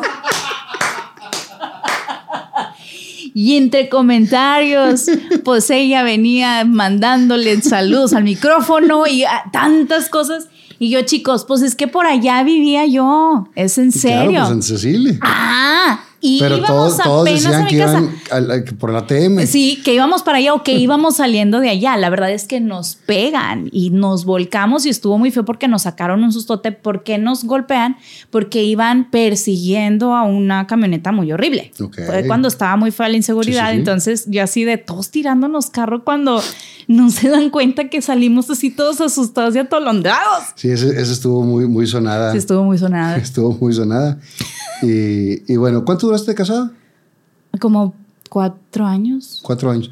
¿Y alguna vez lloraste por el burro? Siempre te decía eso. Fernando, En los programas bien- siempre te lo decía. eres bien fea persona. En ese momento que lo decía yo en, en las voces bizarras, no estaba tan políticamente incorrecto como No. ahora. Ahora ya no podemos decir nada. Hijo de la fregada. No, sí, sí, exactamente. Pero bueno, le mandamos un saludo a Chuy. Sí. Y, y digo, la neta, es cosa de ustedes. Tampoco me Ah. interesa esa, esa parte del, del chisme. Pues porque son perso- somos personas a las que quieres y también te agradezco y le agradezco a la gente que al momento en el que yo creo que no hubiera un pleito ni nada, o sea, dijeron, pues aquí no hay nada que ayudar ni, Ni- nada ni porque ellos agarrar están bien partido, y en ni nada, paz". ¿no? Sí, y eso está chido, porque también como compañeros ha de ser bien difícil de que pues son dos camaradas y son personas con las que trabajo, pero por eso nosotros tomamos la mejor decisión y siempre respetándonos. Claro. Entonces, eso Eso es lo, más, eso es lo más, lo más chido. Claro, claro. Y que todo te sirve para, para crecer, para bien o para mal, si funcionan o no funcionan, pero todo sirve para, para experiencias Sí. y, para, y para ser mejor persona. La verdad, sí. Y entonces eh, duró lo que tenía que durar, Sí. las cosas por, por algo pasan, y, y en ese inter te vas a estudiar inglés. Sí, exacto. Me voy a estudiar inglés. eh, y el terror fue que yo empecé a, a pagar esa, ese viaje y esos estudios desde seis meses antes. No estaba decidido todo eso, ¿Qué? el divorcio o así. No, pero ya estábamos hablando de separarnos. Ok. Eh, yo siempre hago mucho hincapié en que muchas parejas, tanto se hayan casado o no, cuando ya terminan una relación o cuando ya llegan en un divorcio es porque ya tienen hablándolo y arrastrándolo y intentando Sí, echarle no es- ganas no es un día para antes. otro, claro, se va desgastando. Entonces ya cuando sea el divorcio nosotros ya teníamos mucho tiempo de, de ya habías hecho tu duelo. Lo en viví adentro, proceso. más bien lo vivimos adentro, exacto. Entonces, te digo, yo desde seis meses antes digo, yo ya me tengo que salir de esto y separo ese viaje para irme a estudiar inglés y eran cómodas mensualidades de no sé cuánto, ¿no? Pero pagaba en dólares y me toca cuando entra, entra Trump a Estados Unidos. Mocos, caro Y se da un- se sube el dólar, entonces ahí fue cuando dije, ya no puedo, o sea, ya no lo puedo pagar. Le pido un crédito al banco, papi banco, ayúdame, ya así es como yo me puedo ir eh, dos meses. Lo chido es que hablo con Televisa, se portaron muy padres porque les digo, chicos, pues voy a renunciar. ¿Por qué? No, pues es que eh, traigo unas broncas y me voy a ir. ¿Cuánto tiempo? Pues medio para dos meses. Ok, perfecto. La intención eran seis, pero con Pero la subida del dólar. ya no me dejó. Como voy dos. dos meses, entonces fue de aquí te esperamos, no te, no te preocupes. Para esto ya estaba en radio y en radio también les digo lo mismo. Y me dicen, a ver, ¿En qué estación estabas? en los 40. en los 40 de Monterrey. Y pues en esa estación estaba Omar Chaparro, Facundo, ¿De qué año estamos hablando ahí? 2017 cuando yo me voy. Ok. Sí, 2016, 2017. Yo ya tenía como tres años o cuatro años en radio. Y mis jefes de radio me dicen, ¿cómo que me vas a, este, Ah, a, a renunciar y todo? Porque yo decía, ¿qué trabajo te va a permitir el irte? Que dos meses. Ajá, entonces yo dije, ni modo, pues me la fleco, me la fleto, llego con cero pesos, pero sé talachar, nunca he parado de trabajar y algo voy a hacer, ¿no? Pero es algo que yo necesitaba hacer, necesitaba irme de aquí. Entonces, este, ya no sé qué te estaba diciendo.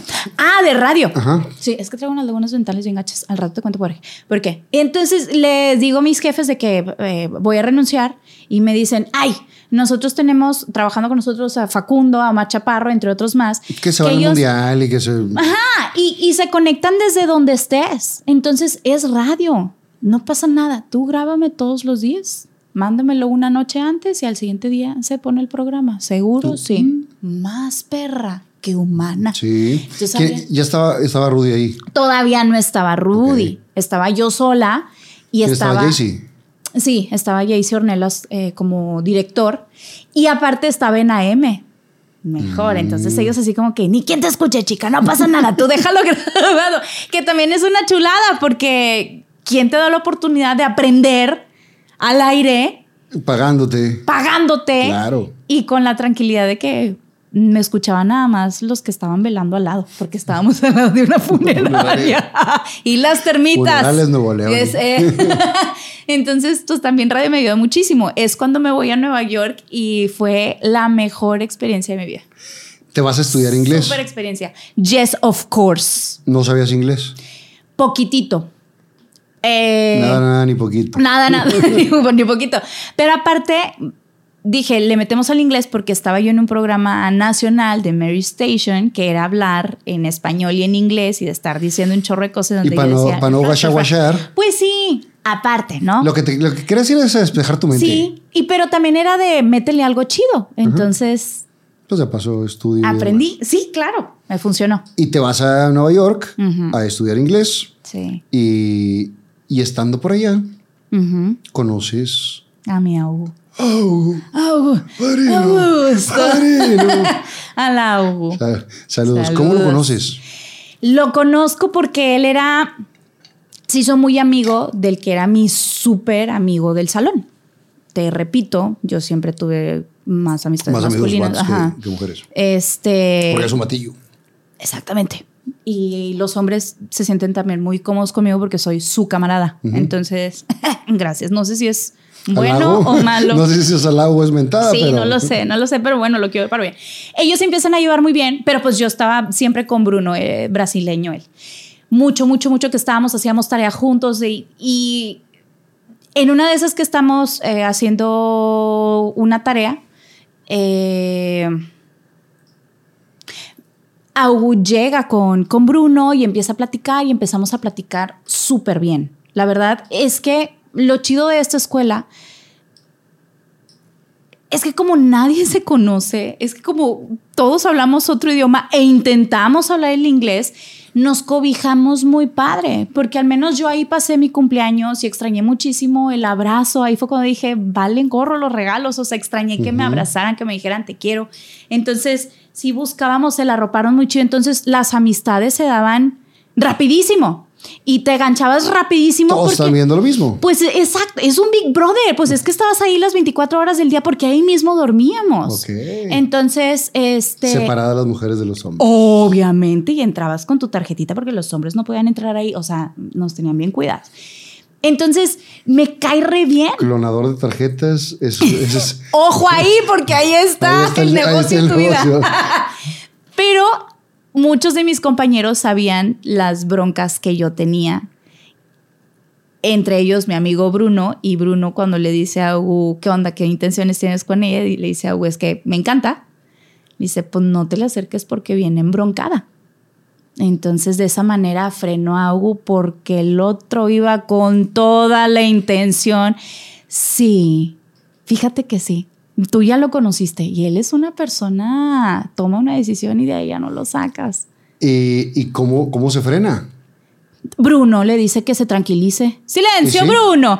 Se tranquiliza porque dice, si te gusta o algo, nada más espérate porque ella eh, está embroncada y la. Entonces, no le vayas tú tampoco a meter algo porque pues no está chido. O sea, no viene No, y bien. aparte se construye eh, una relación no sólida, se construye sobre, Pues no. sobre las broncas que, que vas teniendo. Sí, sí, exactamente. Y entonces es como el tapete, le vas metiendo la basurita abajo, pero en algún momento va a salir. Cosa que Entonces, le tienes- agradezco. claro. Le agradezco muchísimo porque también se hacían los fines de semana que vámonos todos a Manhattan y vamos a hacer esto y ahora vamos a hacer lo otro. Y yo me iba sola porque yo quería estar sola, porque yo sí me salía y me divertía con mis compañeros y todo, pero los fines de semana y era, era, era raro que yo me saliera con todo el grupo. Prefería y hasta en el cuarto, o sea, disfruté mi soledad, mi soledad, me reencontré conmigo. Sí. Está muy trillado, muy de hueva decir eso, Pero pero, es neta. es bien rico, es bien rico tener tu tiempo para ti. Y cuando aprendes a vivir con tu soledad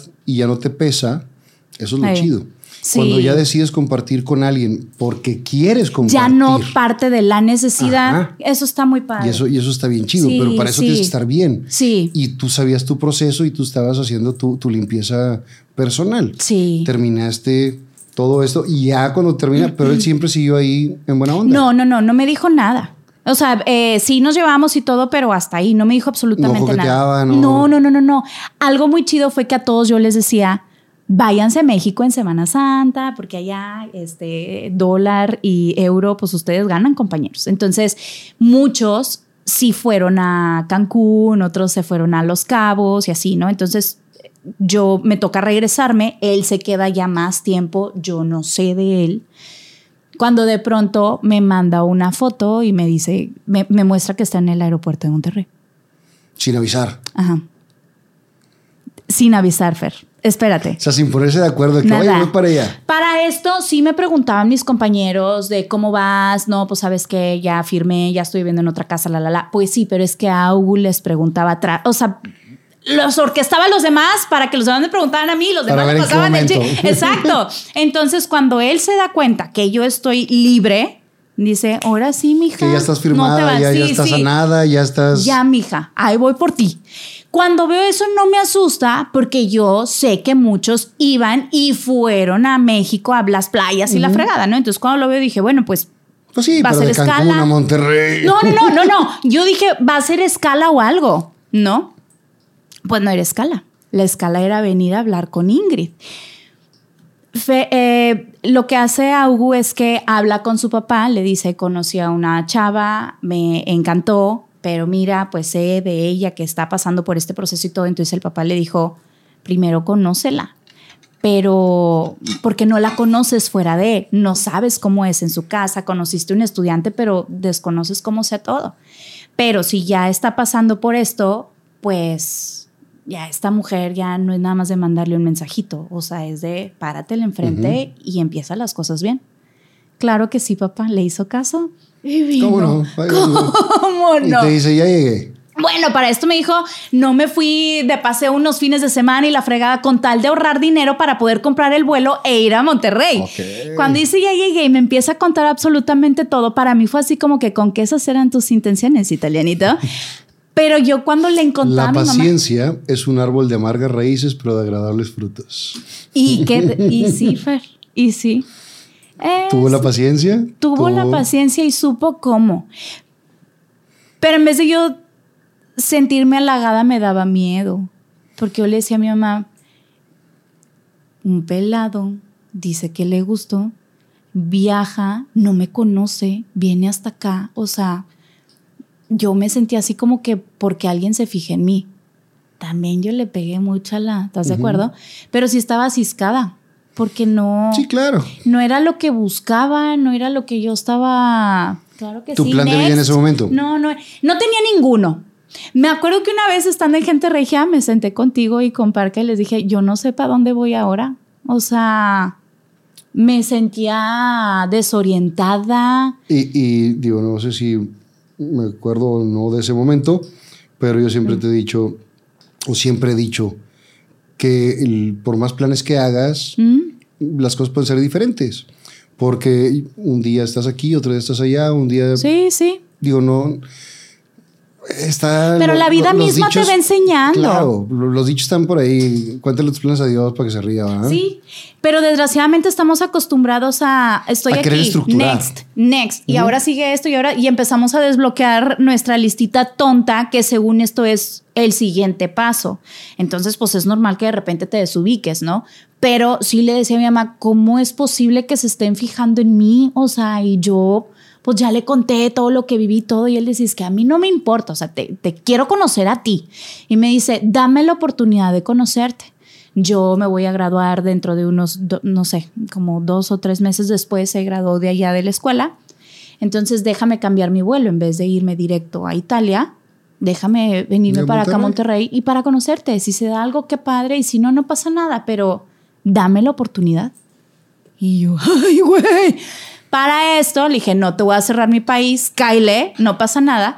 Pero cuando viene para acá, salía, pues yo, todas las veces que me viste en antros y que salimos y la fregada, nunca iba yo con un pelado, siempre No. iba con mis primos. O Sí. sea, ellos eran mi ejército, siempre iba con primos.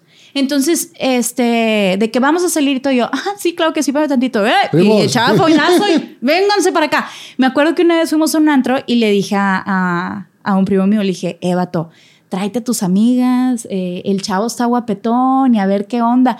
Yo hacía que Augu y las chavas, o sea, yo los pegaba para que sobres, eh, eh, eh. Y no. Y él, una le quiso soltar un beso. Augu se, se hace para atrás y se enojó muchísimo. Entonces voltea y me dice, es que no estás entendiendo. O sea, yo no vengo a divertirme y a ver con quién ligo y a quién. vengo por ti. por ti. Y yo, Yo, yo ahí la, la duda que me queda es, Ah. Esa, en ese adelanto de las primas y amigas y demás, ¿por qué no me hablaste? Ahí estaba yo. O sea, ¿Querías si- conocer a Hugo? Si no, Ah, no, no. Si a Hugo no quería. Ey, había alguien que sí iba a querer. O sea, Falta de confianza. Pero sí, a partir de ahí. Ah, bueno, después de esto se va. Llegó el tiempo de que De ella tenía su vuelo. Sí, se regresa. Y cuando se regresa, que lo extrañas. mamá dice, ay, lo empiezo a extrañar. Sí, ahí ya valimos gor. ¿Qué fue lo que te gustó? ¿O qué te llamó la atención? Me gustó mucho lo decidido Sí. que fue y que es una persona muy inteligente, muy inteligente. Me encantó que me diera mi espacio, me gustó su perseverancia, pobrecito. Y algo que para mí también contó mucho era porque veía como que la cosa no estaba prosperando y hablábamos en inglés, hazme el mentado favor, así nos hablábamos. Y me dijo, quiero aprender español, necesito hablar español. Le dije, pero pues si nos comunicamos en inglés, me dijo, no, lo que pasa es que quiero poder hablar con tus papás. Se fue por el lado de mis cabrón, papás. hubiera dicho la vida y diría. ¡Vamos, cabrón! Exactamente. Se fue por el lado de mis papás. O sea, le dijo a mi papá, eh, yo la amo, este, déjenme seguirla conociendo y todo. Y pues mis papás así de, es que es muy bueno, porque es muy bueno.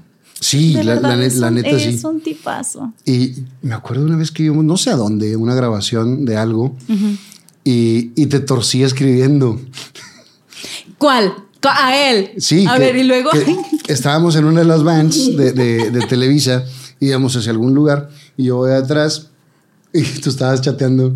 Digo, ah, ¿quién es ese? No sé qué. Cuando, Claro esta- que cuando sí. estaba en ese, Claro en ese que sí. proceso. Bueno, pero es que a ti te tocó ver un mensajito, ay, un mensajito en donde estaba platicando chido con él. A Rudy le tocó ver un mensajito en donde yo le ponía, no vengas. Ok. Porque intenseaba mucho, entonces a mí me, me asustaba asustaba. la intenseada, o sea, porque yo decía, como, ¿por qué tanto? Sí, porque tampoco lo conocías tanto. No, exacto, entonces yo no entendía como por qué, pero prosperó. Le picó piedra, o sea, Sí. tuvo la paciencia, Tuvo paciencia. a- aguantó a que tú cerraras tu ciclo bien, que estuvieras Sí. sola, eh, que estuvieras lista. Sí, porque si no, no hubiéramos podido nosotros llegar hasta donde hemos llegado si yo no hubiera estado lista. Y además, eh, con una mentalidad mucho más abierta, donde no hay broncas y eres una mujer divorciada. No. Así. Es que yo le decía, es que estás de que yo tengo una historia. Pues sí, todos tenemos historia. O sea, me vale gorro. Y yo, "Uh, ok. Sí, Eh, no, no, una no mentalidad mucho más abierta y que dices, pues sí se enamoró de lo que soy. De mi aparte- esencia. Porque Porque, aparte él no tenía un background de la perra loca, de bailarina, de esto. Él, Gracias él lo a que Dios. conoció. Gracias a Dios no tenía el background Sí, de la perra loca. y menos que haber dicho, uy, tiene ese cuerpazo. No era yo, era Nazaret.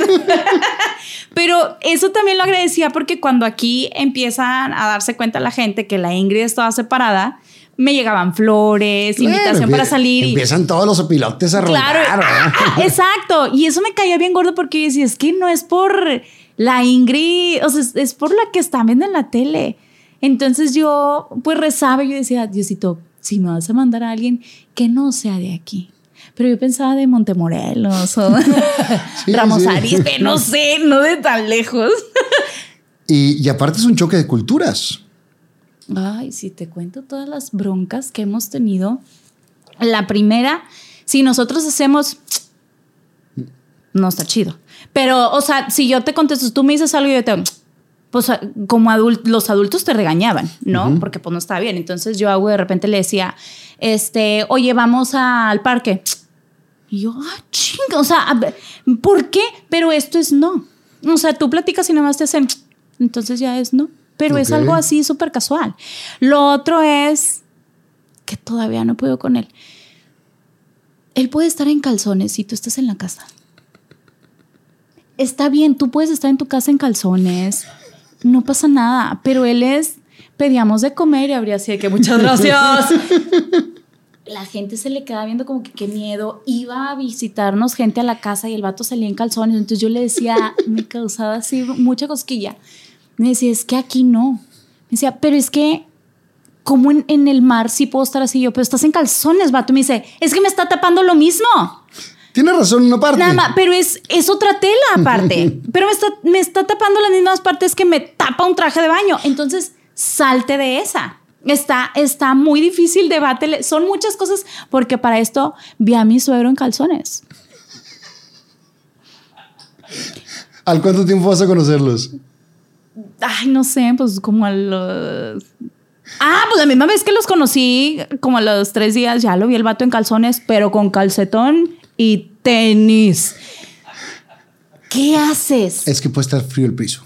No, no me, no me la, no, no, no, no friegues, Fer. Es un shock muy fuerte. Sí entiende el punto. Y, y mi suegra y los amo, pero pues también, o sea, porque es un pecado para ellos que tú cierres la puerta.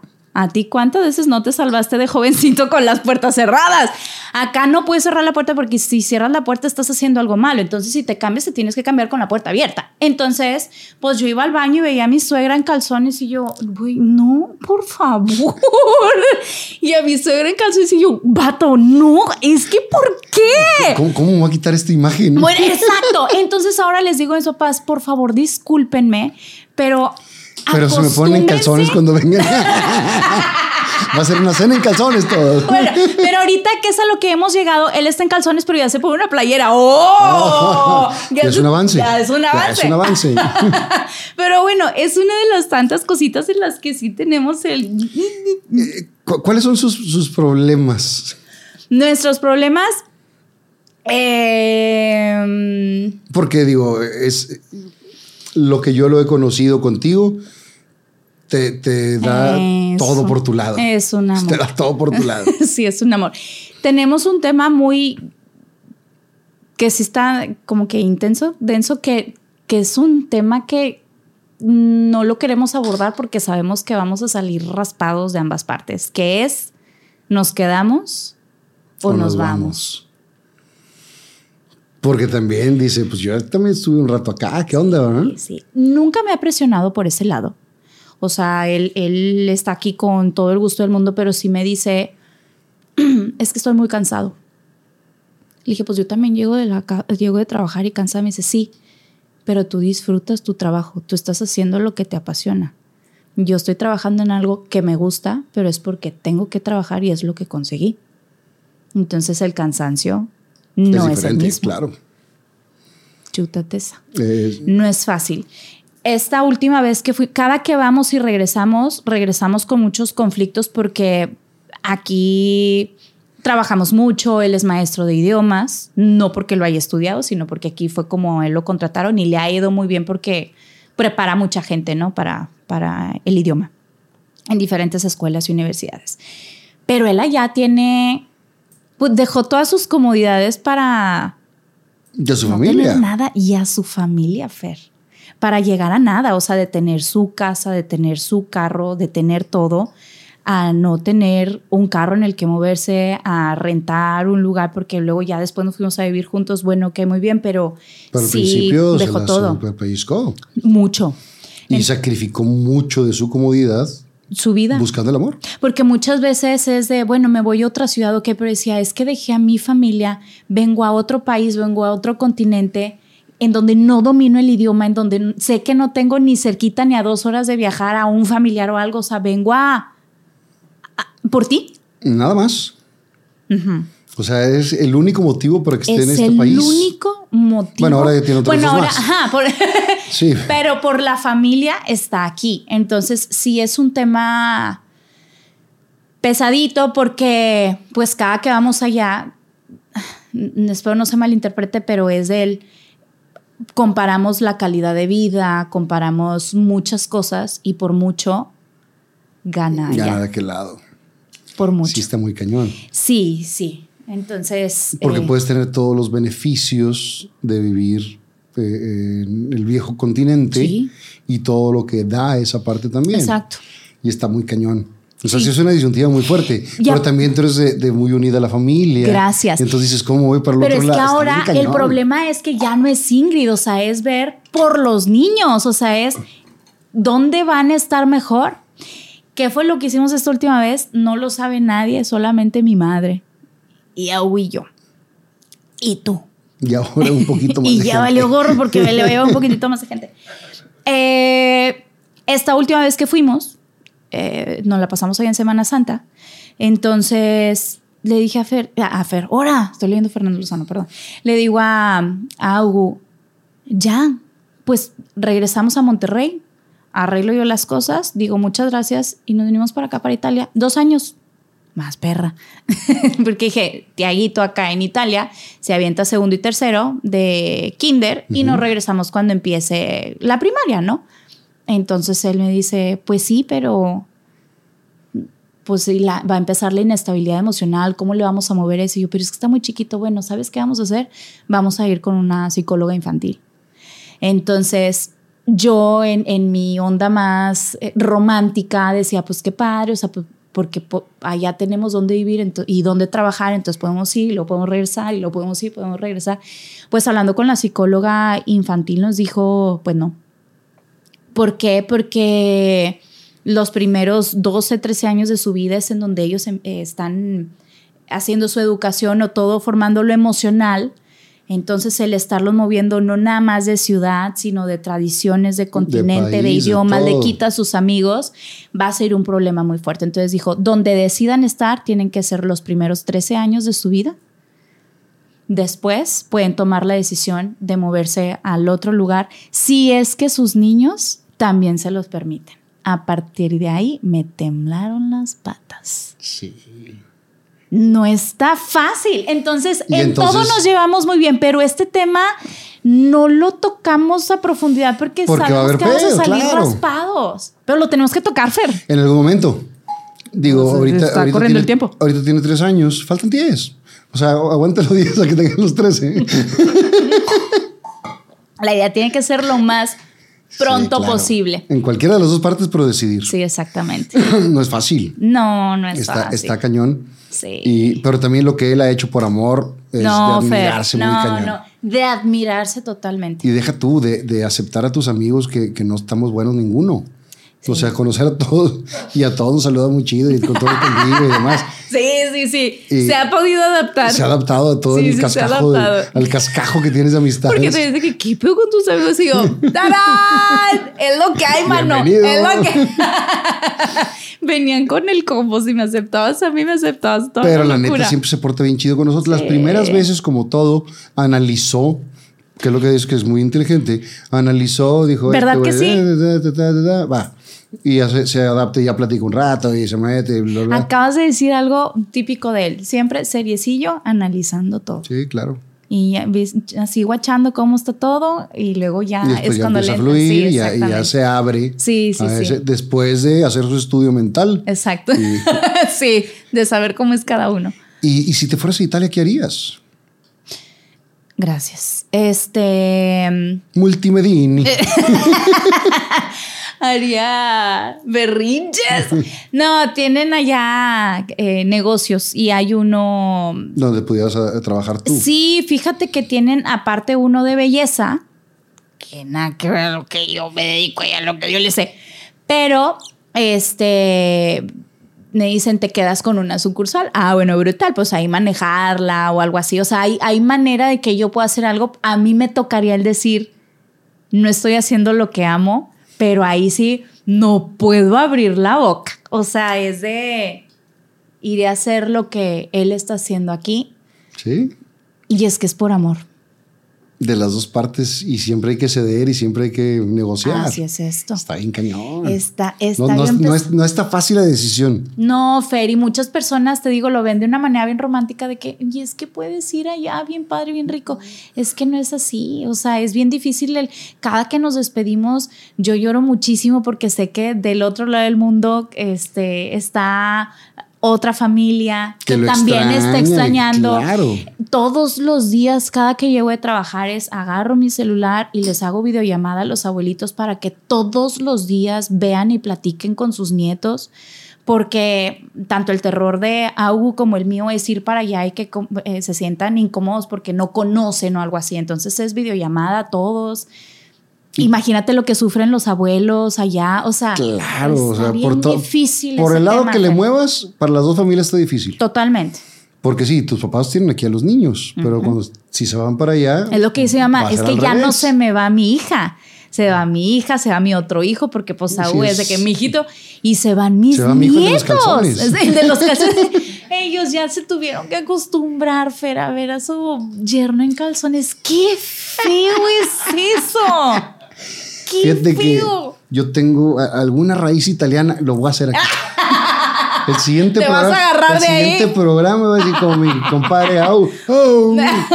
En calzones lo voy a hacer. Bueno, y es que una vez nos fuimos de vacaciones con su familia y también hasta mi cuñado se hacía en calzones y yo, voltea para arriba, no estás viendo, o sea... ¿Y tú cómo vas con el italiano? O sea, con, con el idioma. Ah, lo parlo molto bene. Ah, sí, de ese pelo. Pues oye, es que eh, mis suegros nada más dicen, hola, ¿cómo estás? Y se fregó, no te hablan nada de español, ni hola dicen, ¿Y a los niños en qué les hablan? Italiano. Y Santiaguito todo les contesta en italiano y sí, sí, muy perris. ¿Y está creciendo bilingüe? O sea, ¿también el español bien? El español es, está pochito, mijo. Es Po- pocho. Pocho italiano. Pocho sí, pocho italiano. pues, Sí, te, te mezcla de repente en la escuelita de, de- de él. Es de que, ay, es que nos dijo unas cosas, pero no le entendimos. Y yo, chica, es que te anda manejando los dos. Y aparte le están enseñando inglés. Entonces, ya está bien padre porque desarrolló una parte de él del lenguaje en donde te los trae No, y, y entre más crezca, más lo va a Mejor. dominar y va a crecer, va a crecer con tres mejor. idiomas. Sí, sí, Está sí. sí. muy chido. Sí, claro. Y, y ya que empieza el burear y todo. Digo, a mí no me gustaría que se ¿Qué? fueran para allá, porque yo tengo un compromiso que hice contigo desde muy chavito, que te dije que el- su tío se lo va a llevar a los tables. Y le hago dijiste- algo y le y digo tú que me ya tomé la decisión. Y tú a me ver, dijiste- ¿me dejas decir eso? ¿Me dejas decir eso? Porque tú me pediste a mi hijo, me pediste a Santiago, me dijiste, préstamelo porque es el del pegue. Tú me lo pediste, dije, no, señor, no, no, no. Préstamelo tantillo pues, para sacarlo a pasear así. Y dije, ay, qué bonito. Venga, en para mi acá". casa hay una foto tuya donde dice, si te encuentras este pelado, Huye. huye. Corre, sácale la de vuelta. ese vato. Híjole, pero tu corazón se quiere quedar aquí, se quiere ir para allá. Ese es el problema. Que mi corazón se quiere quedar aquí, pero viendo por. Ahora, por, Por- mis niños, o por nuestros niños más bien, si la calidad de vida de allá para ellos es. ¿En qué parte viven? Es Caserta, es el sur, está a 20 minutos de Nápoles, entonces él se considera napoletano. Ay, Napolitano. me, ay, me que encanta el napolitano. Ah, Bueno, es lo Y que los le digo, y los- Y los chocorroles. Lo choco- pero le digo, oye, yo y del el pingüino. Yo le digo, el napolitano yo nada más dejo la fresa. Le entro al chocolate de la vainilla. Claro que por supuesto que me avienta mirada matona de, a ver, estúpida, ¿qué te pasa? Pero tiene que saber para nosotros qué es un napolitano y que, pero él te dice, yo soy napolitano. Cuando discuten, discuten en español, en inglés o en italiano. Discutimos en español, pero él ya tiene que terminar con su mananja, mananja, bubai, eh, cazzo. sí, se avienta sus maldiciones. Sus maldiciones se los avienta enojado en italiano. Si está buena onda, porque es bien eh, maldiciento eh, No, pues en aparte, español. Aparte aprende aquí con- con- Pues lo primero, entre la familia y los amigos, pues Bueno. no va a aprender el español muy puro, ¿verdad? No, pero aparte aprendió un español muy feo porque mis primos, esa es muy buena la historia, porque eh, mis primos le empezaban a enseñar muchas cosas y le mostraban los memes de aquí para que él aprendiera español. Entonces le enseñaron un meme de eh, cuando la bendición de tu nalguita te empieza a decir papá.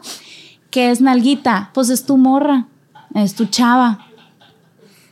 ¿Mm? Llega a la casa, llegamos a casa de mis papás. Y le dice papá, ¿y qué hicieron? No, pues nos la pasamos súper padre porque fuimos al cine, mi nalguita y yo. mi papá, perdón, mi nalguita, Mi. mi mía, nalguita. mía. ¿Cómo que tu nalguita? Su hija, es mi nalguita. Y yo así de, vato, aborta la misión.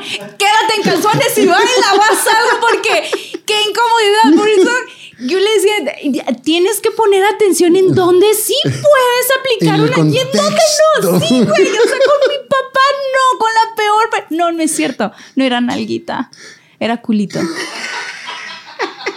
Sí, una nalguita de culito. Hubiera estado más bonita nalguita. Sí, ¿verdad? ¡Qué vergüenza! Fer! Qué vergoña. ¡Qué vergüenza! Sí, exactamente. ¡Qué Qué vergüenza! vergüenza. Me divierto. Las risas no faltaron. sí, me Claro, divierto. eso es lo más importante. Eh, ¿Al cuánto tiempo de, de que se conocen, ya están juntos y demás, te dan la noticia que estás embarazada? Al año. Al año empezamos, él viene, me dice que si, después de que lo extraño, me dice que si puede eh, venir a mi cumpleaños. Le dije que sí, con todo gusto. Entonces, pues yo cumplí el 17 de enero, vino para estar como el 17 de enero y nos regresamos juntos a Italia hasta diciembre. O sea, él venía con una maleta para dos semanas y ya nunca más regresó a su casa. La relación prosperó, nos fue muy bien, nos, nos hallamos muy pronto, nos fuimos a vivir juntos muy pronto, la verdad. Eh, ¿Qué? Pero depende de que sea pronto. O sea, creo que el- el- los tiempos son más mandados por la sociedad sí, que, que por lo demás, porque puedes estar seis años de novio y te vas es y no pasa absolutamente nada, o estás con la persona correcta y a los 15 días pueden estar juntos el resto de la vida. es que a lo mejor es lo que dicta el protocolo social, pero a nosotros nos funcionó de otra manera y, y bastante bien. La onda es que eh, empezamos a platicar acerca de tener familia porque él decía, yo claro que quiero ser papá. Eh, ¿Él es de familia grande? tiene una hermana nada más mayor. ¿Y qué tal está? De salud. De Bien. salud. No, sí, claro. Te iba a aventar el vaso, Fernando. Pero sí está muy bien. Muy bien. Sí. Si no, vamos para allá, Fernando Lozano Presentini. Pues lo hacemos y qué, ¿por qué no? No, pero eh, él quería ser papá y decía, yo no quiero esperarme mucho tiempo, o sea, yo quiero eh, disfrutar a mis hijos y lo más pronto posible le dije, ¿a que no sabes qué, chavo? Yo también. Ajá. Entonces, eh, buscamos para tener familia y ahí es en donde entras tú. Yo los ayudé. Yo le decía, viene, viene, viene. Ahí es, no hagas pausas. Ahí es donde tenemos una historia en común. Ahí es en donde tenemos una historia en común. Pero en ese entonces yo no tenía idea qué pasaba por tu vida cuando yo te presenté a la doctora. Exacto. Porque fuimos a, a un juego Monterrey Steel Sí. en la, en la Arena Monterrey. Y yo iba con mi hermano. sí. Yo iba con mi hermano. Y, y yo, eso mismo que decías, que no nos enteramos nadie cuando todo el proceso de- del burro. Sí. que yo sigo pensando que, que si lloraste o no por el burro. en todo ese momento yo te dije, mira, te presento a la doctora. Ella hace hijos. Se dedica a preservación de fertilidad. Sí. Y, y yo no sé, y aparte nunca me he metido en esos tipos No, de, de lo sé. cosas. Digo, yo siempre te, te he dicho en cualquiera de las cosas, para cuando quieras contar, aquí estoy. Si Sí. no, digo, siempre con, con esa parte. Sí. Y te dije, se dedica a, a preservación de la fertilidad. Si quieres un hijo, ella los hace. Yo no sé qué había pasado en tu vida. Sí. Después yo me alejo de la doctora.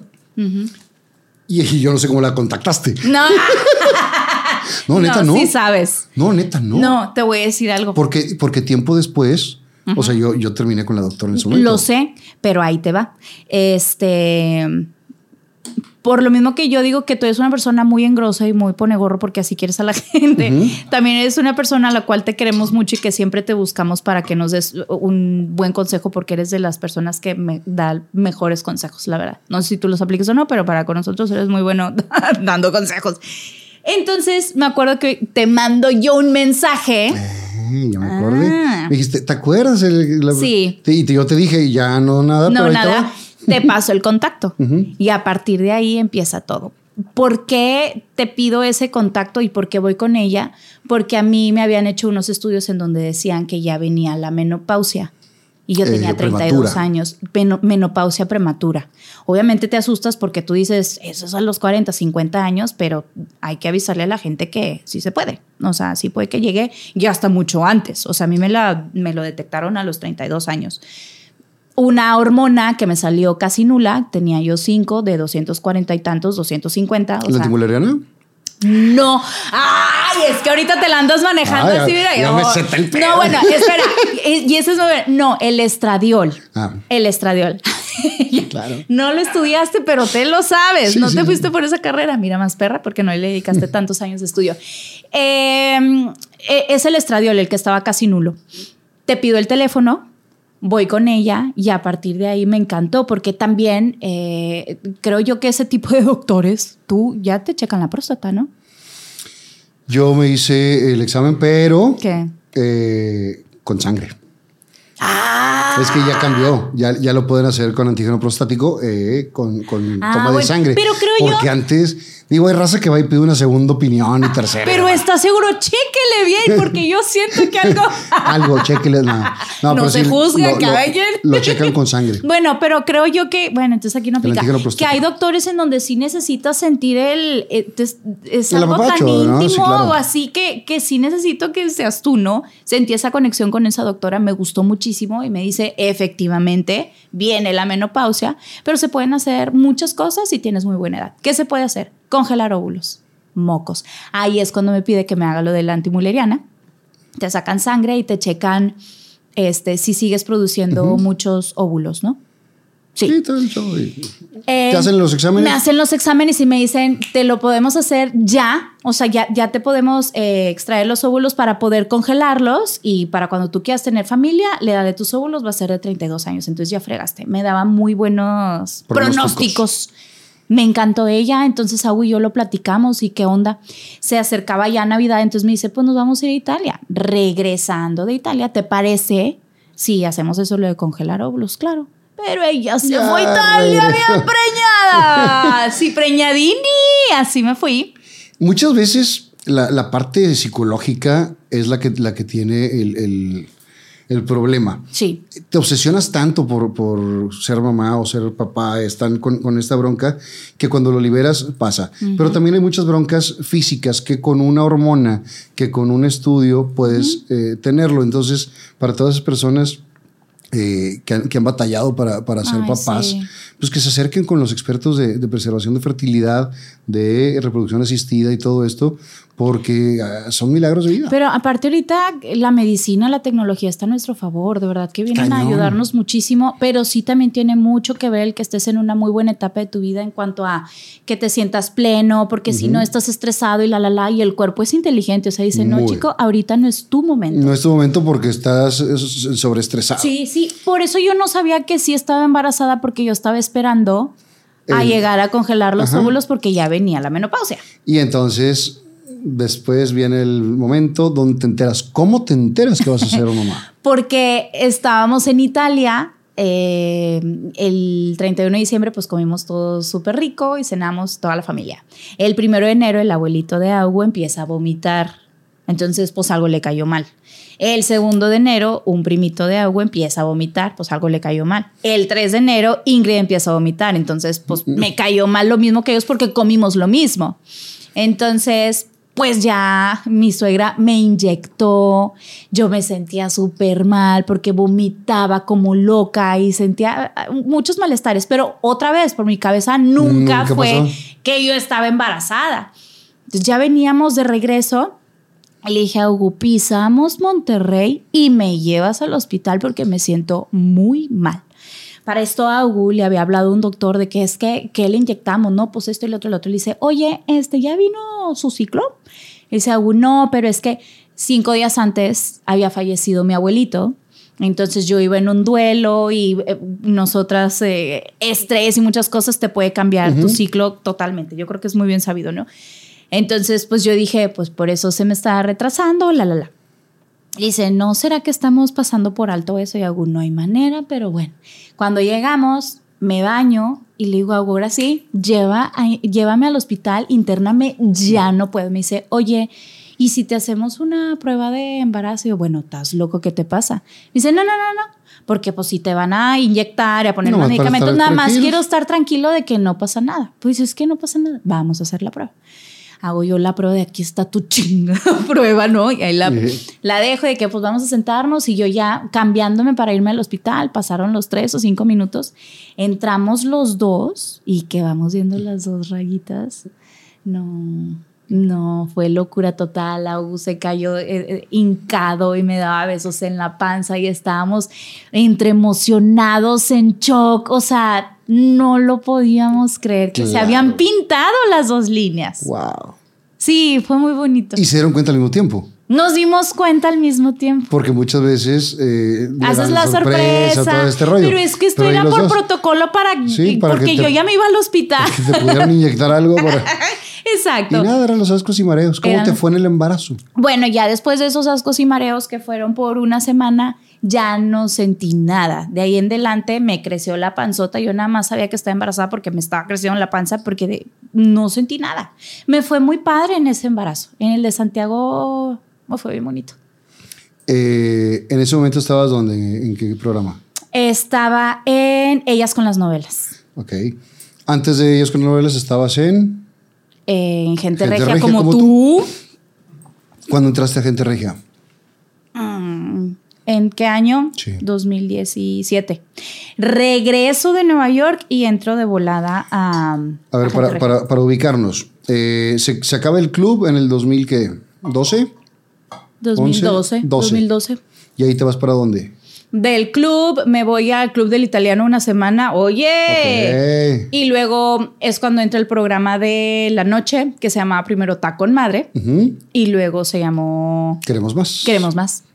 Y Queremos más también se fue a la tarde y luego ya estuve en A Toda Tarde. No, hombre, y sí, todavía hubo, A le colgó to- a bastante. toda tarde, ¿cuál era? Ay, estaba recta la morocha Miguel Ángel, Ingrid, Otra mezcolanza de mi compi. eh, eh, Kevin Bicolori. Ahí estábamos Que- todos los que, no traíamos dijeron, proyecto. Hay que, hay que hacer un programa donde agarremos todo tipo de público, cada quien tiene el suyo y no jaló. Sí, exactamente. Ahorita me platicas cuando te vas para multimedios. Uh, Salud. Bueno, saludos. Perdón, perdón, perdón, perdón la interrupción. Voy a ser muy rápido. Como habrás notado, aquí abajo aparece un nuevo botón que dice unirse. Ese botón sirve para hacerte miembro exclusivo del canal. Dirás, ¿qué gano si me inscribo? Principalmente vas a poder ver los programas completos dos días antes que todos los demás y sin anuncios, videos exclusivos para los miembros y muchas cosas más. Así que dale, clica ese botón y conviértete en miembro de este canal. Salud. Saludcita. No sé por qué después de decir salud como que yo voy Te noto ligerito. Bien Todo y qué bueno. Después de cuántos años te hablan de multimedios y te dicen, vente para acá. Me hablan eh, en. Obviamente voltean a vernos cuando se dan cuenta que el club está súper bien. Es No me hablaron, sí, no me hablaron obviamente en esa época, pero ahí ya entra Ingrid en el panorama de, hay una morrilla. Y aparte de eso, estamos empieza- hablando que, que con Desencantada te fuiste a Telehit, a Sí. Sí. en muchos lados. Sí. Tus Eh, redes crecieron muy fuerte. Sí, y que aprendí a hacer cosas diferentes que ni en mi radar se encontraban. Pero eh, me habla Pelón. Pelón Ramos, en el 2017. Que ahora. No, no asustes. Este me marca, me dice, eh, ¿qué onda? Me gustaría platicar contigo. No me digas. Me dice, sí, pues es que este, estábamos platicando Mauricio y yo, te queremos traer para acá, para, para multimedios. ¿Qué onda? ¿Qué dices? Le dije, no, chavo, pues si quieres, con todo gusto, nos sentamos a platicar. Perfecto. ¿Qué es lo que hago? Pues voy de chismosa de volada con el compirri, que era mi jefe directo, y le digo, oye, compi, este, me está está hablando, hablando. pelón, pero me voy a ir a sentar eh, con ellos. No estoy diciendo que tenga intenciones ni que me quiera cambiar ni nada, pero pues para mí es un halago que me estén hablando de otra empresa y quiero, Claro, y es- escucharlos. quiero escucharlos, pero también quiero saber en qué, me- en qué concepto me tienen y por qué me hablaron a mí, ¿no? No, flaca, pues ya está. Voy, eh, es, em, me siento con, con Pelón y en una videollamada con Mauricio Latorre, quien era el gerente de producción en ese momento de allá. Pero no soy concreta porque yo en ese momento estaba en radio. Entonces me decían, tienes que renunciar a radio y renunciar a Televisa para venirte acá con nosotros. Y yo decía, es que me estás diciendo Porque que le diga- radio, radio tenía multimedios claro, y no- no podía haber no pero le de decía es que me estás diciendo que renuncie a dos entradas y que me vaya una brutal pero pues si está eh, eh, mínimo, mínimo, lo de las dos. Ajá, le digo, entonces pues yo le estoy perdiendo. Sí, pero te va a salir y sí, porque era en el mero momento de... El boom. todavía le iba muy bien a Cábatelo. No era en el mero momento, ¿no es cierto? Pero todavía le iba muy bien. Entonces me decía, pero es que lo vas a sacar con los shows. Y sí es cierto, hubiera sacado con los shows. Pero yo le decía, en lo que empiezo con personaje, en lo que la gente me acepta, en lo que empiezo con los shows y todos, yo ya perdí a lo mejor unos dos o tres meses, cuatro, no sé, de un ingreso que necesito. Sí. Entonces, no, pues no, no hay manera. No, pues no, no hay manera. Órale, bye. Después de dos años, me vuelven a hablar. Estando en gente regia. Yo ya estaba, ya había salido de Gente Regia, estaba en ellas con las novelas. Novelas. Para esto les digo, Comper, pausita, porque me salía eh, para tener a, a Santiago. Regreso a Televisa y no tengo proyecto. Pude haber regresado a ellas con las novelas, pero ya no regresé.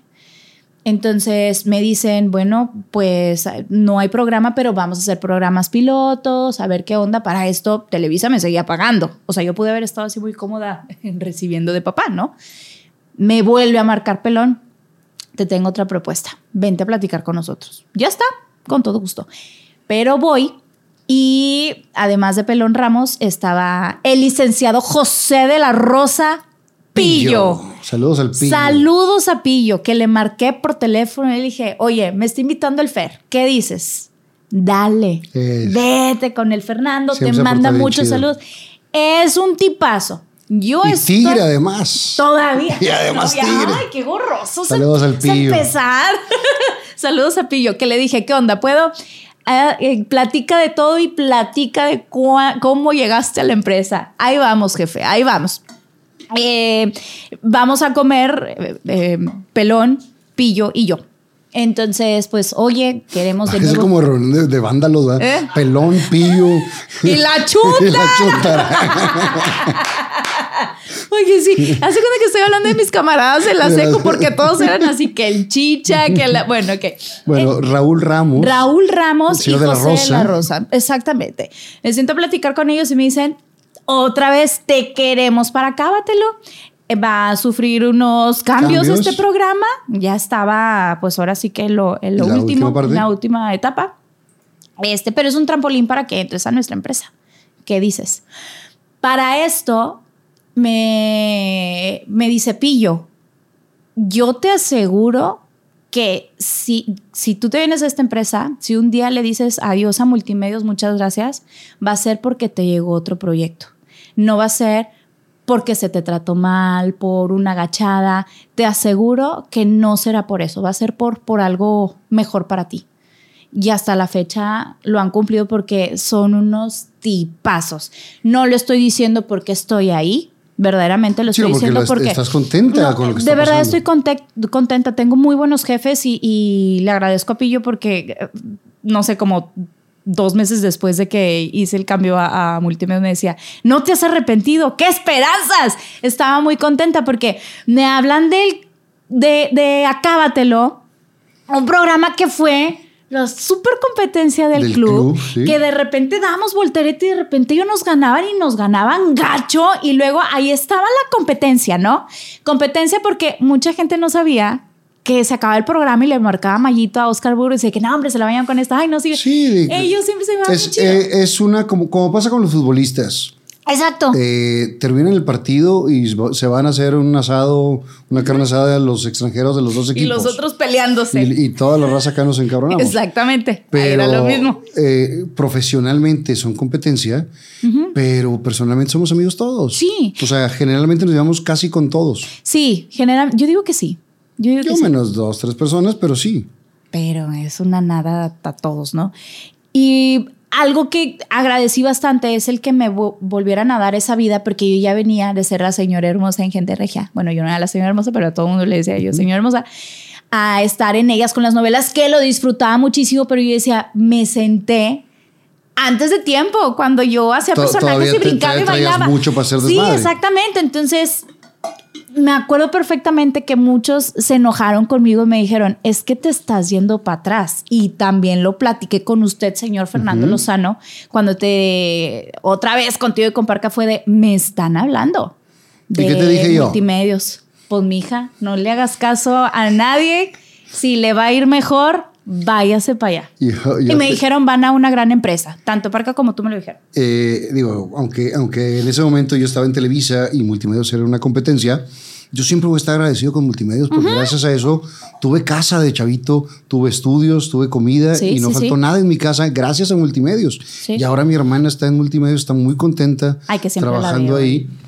Y, y la verdad es que es una empresa que ha crecido muchísimo, que, que los señores González son unas personas de verdad finas personas y, y ha crecido enorme la, la empresa. Sí, Yo lo que te dije es, ve siempre por ti, sí. porque uno se pone las camisetas de las empresas, pero la empresa en el momento que no le funciones, pues te van a dar una patada. Sí, sí, sí. Entonces tú busca tu mejoría profesional y económica. Entonces, ¿te conviene? ¿Te dan más? Dale, Dale. Exacto. dale. Con todo el dolor del corazón, pero dale. Pues yo era más por el Cora, o sea, porque era de, es que mis Sí. amigos y aquí y todo, Pero, pero, pues tampoco dejaron de ser tus amigos. pues no, y lo sigo viendo y Claro. todo, y, y creo que me fue muy padre porque conocí diferentes formas de trabajar a las que estaba acostumbrada, me, me empezaron a dirigir de otra manera, o sea, pues a final de cuentas ese aprendimiento y he ganado mucho. Llegas en ese primero, aspecto. acábatelo. Llego primero, acábatelo. Y está bien pesado porque me dicen, y te vamos a poner el color aqua, qué gachos. Para la gente que no lo sepa, pues en Acábatelo habían las Meseritos meseritas, exactamente. Entonces, pues esos colores cobraron vida. O sea, porque era la, la conductora que se adueñaba de ese color y agarraban un bando y pues muy profesional, muy... ¿Y quién tenía ese color? Muy buenas. Eh, Jazmín Villarreal, Ah. con la que siempre a nosotros nos comparaban, que nosotros nos conocíamos y era de que vatos pelense, a nosotros, a nosotros nos llevamos bien. Entonces me dicen, pues ya no está ella, ah, vas a agarrar el agua. Y dije, qué ganchos, porque se me va a ir toda la gente encima. Pero dije, yo no vengo a suplir a nadie, vengo a demostrar lo que Lo yo que traigo y que aunque para muchos seamos muy parecidas físicamente, tenemos las dos mucho talento de otras maneras. Entonces, qué padre porque vengo a aportar. Entonces, Y entras, y la verdad es que la familia de Acábatelo está cañona. O sea, la gente los adoraba en todos lados Sí. hasta el momento. Hasta el momento, Porque Fer. siguen escribiendo, digo, como en todas las cosas, van a escribir cosas buenas y malas. Pero hay, hay comentarios del programa que, hice hace un año con Mario, Sí. donde los extrañamos, Sí. donde ese, ese era un programa que yo veía todos los días, fueron parte de mi crecimiento, Sí. bla, bla, bla. O sea, muy cañón. Sí, y para mí, ¿sabes qué me gustó muchísimo? El que poca gente tiene la oportunidad de presumir que ha trabajado con Oscar Burgos y con Mario Besares. Uf. Para mí es una chulada el haberle aprendido a dos fregones. Fíjate que... Fregones. Yo eh, a Mario lo conozco hace muchísimos años, pero nunca habíamos trabajado juntos hasta la pastorela. ¿A poco? Hasta el teatro. Nunca había trabajado con él. Mira. Hasta esta última pastorela VIP. Y la verdad es que. Es un peladas. Ah, no, no. eh, eh, la pones y te la remata. Sí. Te la pone para que la remates. Eh, se presta a hacer el cómico y el patiño. Las dos partes las maneja. No es envidioso en el escenario. No. Es generosísimo para que te luzcas y para que se luzca. Sí. Se sabe perfecto su papel. Y se pone pechito para que lo madres Es y un- que es, Es un- una pistola. Exactamente. Entonces trabajas bien rico. Lo que a mí sí no me encantaba mucho era el, pues yo de meserita, ¿qué puedo ofrecer, chicos? O sea, el andar con la minifalda, pues no, no me sentía cómoda. No me sentía cómoda. Yo creo que lo ideal es que hubieras puesto la voz y que fuera la perra. que hubiera sido Nazaret.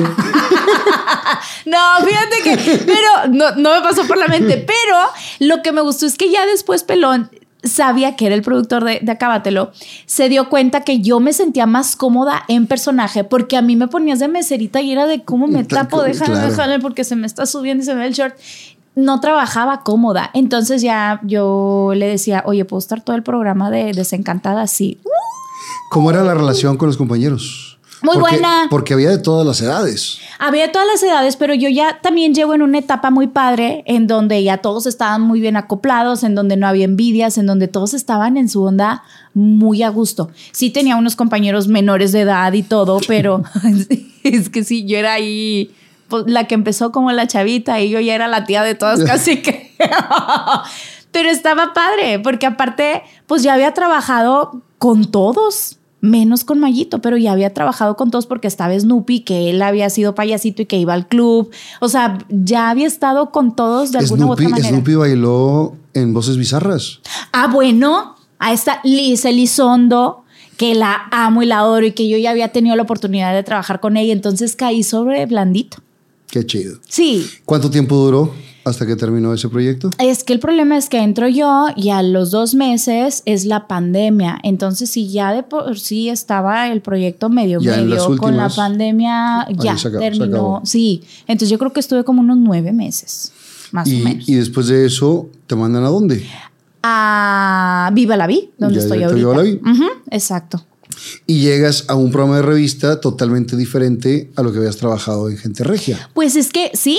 Por O sea, dos si maneras yo- de trabajar diferentes. Si yo ya había estado en un programa de revista en la mañana, pues sería muy fácil decir, pues ya te lo tengo bien dominado, pues claro que ya sé. No, es que las secciones duran un minuto, dos como mucho. Tienes que estar Es un corriendo. el que es tiene. una, sí. Es una zumba de dos horas porque estás corre, corre, corre. En Gente Regia, ¿cuándo nos chicharearon? ¡Nunca! Acá todo es chichareado y también, ¿por qué? Porque te están Saludos a diciendo... Chuy. Saludos a Chuy Granados. es que te tiene que estar diciendo cuál es la siguiente sección y cuál esto y todo. Entonces te está. Y tú al mismo tiempo Y eso es- tratando de y es- hablar. Y y- es su estilo. es de- su de- estilo. Pero también. Y le ha funcionado.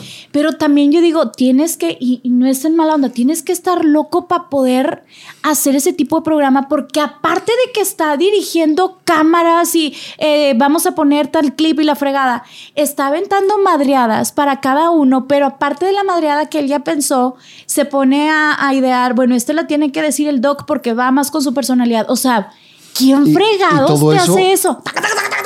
A 200 kilómetros por hora. Está cañón el hombre. Eh, en alguna de las pastorelas, creo que fue la primera que hice hace. esta- hicimos la tercera, segunda, estábamos en pandemia, o antes de, una antes de la pandemia. Mm. Fui alguna vez a, a Viva la Vi. Y que te pusieron No, chicharo. no, no. Fuimos Chilinflas y yo a anunciar. Nos dieron permiso para ir a Ah, anunciar. fue antes de la pandemia, claro, la porque pandemia. fueron también a Cábatelos. Ajá. Sí. Y bueno, yo escuchaba con los compañeros cómo les gritaba, cómo les decía, "Chu,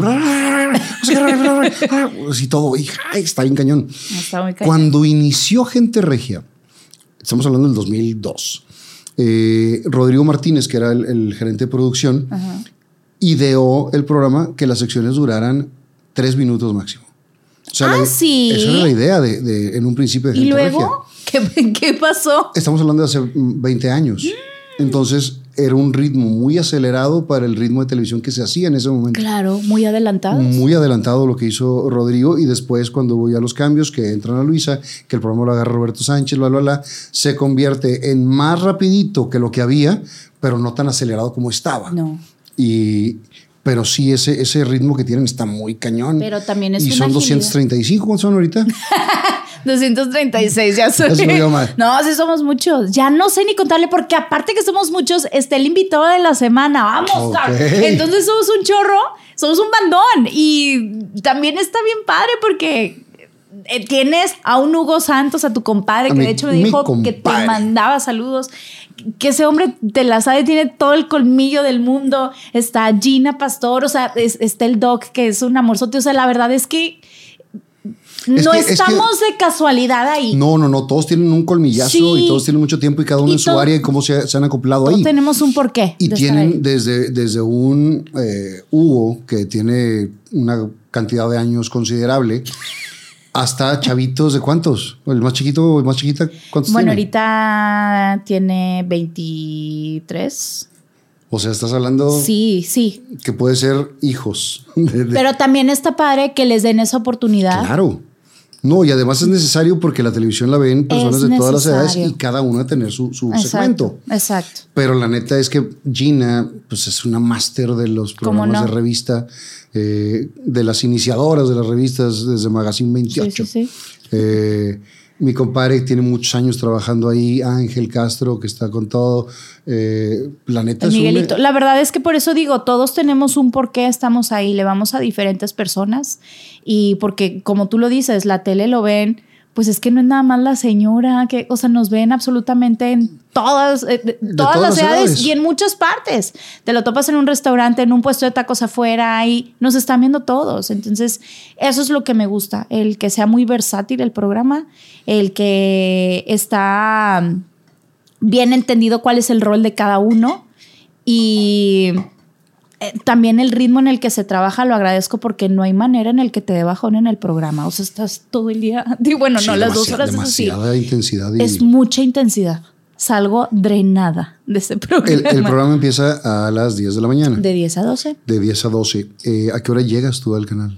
Llego yo a las 8.50. Después de dejar a mi hijo en la escuelita, llego raspando porque el programa empieza a las 10, pero ahí junta a las 9 y media. Claro.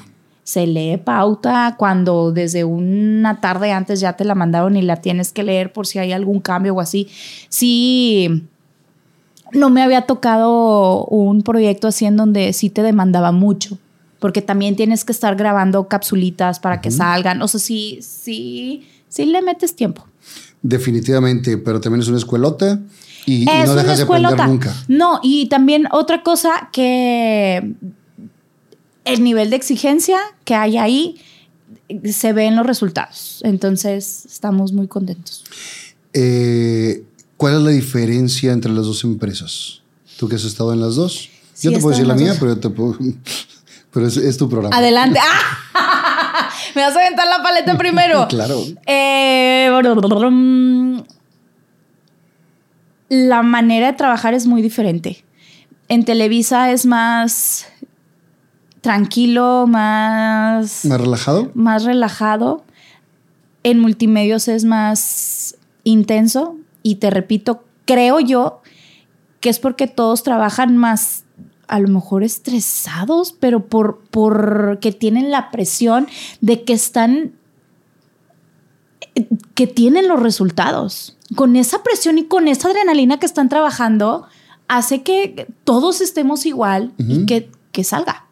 Porque le va muy bien al canal en general. Sí, claro. Entonces creo, creo que por ahí va, como el nivel de exigencia está altita, por lo mismo que están dando los resultados, esa presión con la que se trabaja creo que sí es más, se siente más en una televisora que en otra. Sí, totalmente. Y, ¿Y cómo te llevas con todos los demás? Con todos. Me llevo muy bien, me conoces perfectamente Sí. qué tipo de persona soy y cómo me manejo con, con todos. Eh, desgraciadamente entro acá a multimedios y a los dos meses es pandemia, entonces no conocí a muchas personas. Y ahorita, pues, hashtag soy mamá. Entonces se acaba el programa y Y es corres a. con permiso. Cuando acá era, salíamos, Y que el cigarrito y lo que vamos a echarnos un taquito, que vamos a hacer, o sea, había más... pues, Convivencia. Convivencia, sí, porque compañerismo existe en, en ambas Entonces, partes, ¿no? Pero, pero digamos la- era la convivencia. exacto. Pero Sí, quiero pero sí- pensar sí que es por eso. Sí cambia también porque te cambió tu vida. Cambiaron mis prioridades, entonces salgo del programa y es, siempre digo, discúlpenme, pero écheme fonazo porque yo ya llego a mi casa a ser mamá, entonces eh, ya me desconecté por completo del trabajo. Y, y sí, ya las- los, el WhatsApp ya no lo checas como lo checabas antes. No, qué esperanzas. Yo nada más pongo, si escucho el WhatsApp, digo, puede esperar, no es nada. eh, eh, Si es urgente, van a Si es marcar. urgente, me echan fonazo. Lo pongo para que suene y ya se suena el teléfono, ahí sí ya me fijo, pero me meto más en mi familia que, que en el teléfono. Cuéntame de radio, porque estuviste un buen rato en, en los 40. Tú ibas mucho con nosotros. Decía, bueno, ¿no tienes nada que hacer o qué? Pues es que te, sentía, sentía una- un cariño por los 40. Como si fuera tuyo, Hubo un ¿no? tiempo que tenía un cariño con los 40. Oye, estuvo padrísimo los 40 porque cuando me hablan me dicen, es una estación que todavía no existe en Monterrey, que por fuera nos va padrísimo, pero llegamos como dentro de un año. ¿Qué dices? ¿Aceptas? Ah, bueno, pues dentro de un año veremos. Eh, cuando llega, empezamos en AM. 540 AM. Y la Leija abrió micrófono por primera vez en Monterrey, en AM. Y es una empresa que amo, que me dio mucha tristeza decirle adiós, pero ahorita te digo mis motivos porque sí tuve mis buenos motivos. Pero de AM yo creo que estuvimos como tres años, Fer. Y luego ya brincamos a FM y es cuando entra, Cuando entra Rudy. Rudy. Y le empezó a ir muy bien a la estación. Yo estaba primero en la mañana, de 11 a 1 de la tarde. Ya después cuando me cambio a Viva la Te- Vi, termina- terminabas gente regia al terminaba gente regia, y corrías. cruzaba la Y calle y, ya abría micrófono, exactamente. Entonces Y era una estabas con comodidad. Rudy. No, estaba sola. Ya después cuando empieza con... F ah, bueno, ya en FM sí, ya es cuando entro con Rudy, pero sí es cierto, de 11 a 1 de la tarde. Nos empieza a ir muy bien porque pues él y yo somos lo mismo. Sí, Wow, con- wow, con pero diferente- o sea, Bien, él- con diferentes genitales, pero somos muy parecidos decir con de... diferente copa. Él es copa B, tú eres Sí. copa A. Doble A, por favor. No, no es cierto, ni eso llego al doble.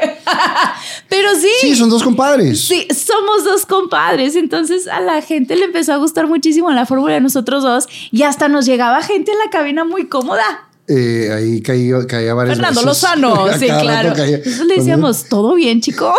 Cuando no tenía nada que hacer, llegaba. Ahí llegaba. Pero también, por ejemplo, llegaba gente a, a hacer alguna promoción y ahí se quedaba ya las dos horas porque se sentían muy cómodos. Ejemplo, los chicharrines, que también Claro, supe también que estuvieron aquí. Iban y que no, es que de aquí tenemos que ir a no sé dónde. Y le que, bueno, no, nos quedábamos platicando. Me daba gusto que se sentían tan Saludos cómodos. al rayo también de pasada. Que, que el rayito siempre ahí estaba al, al tiro.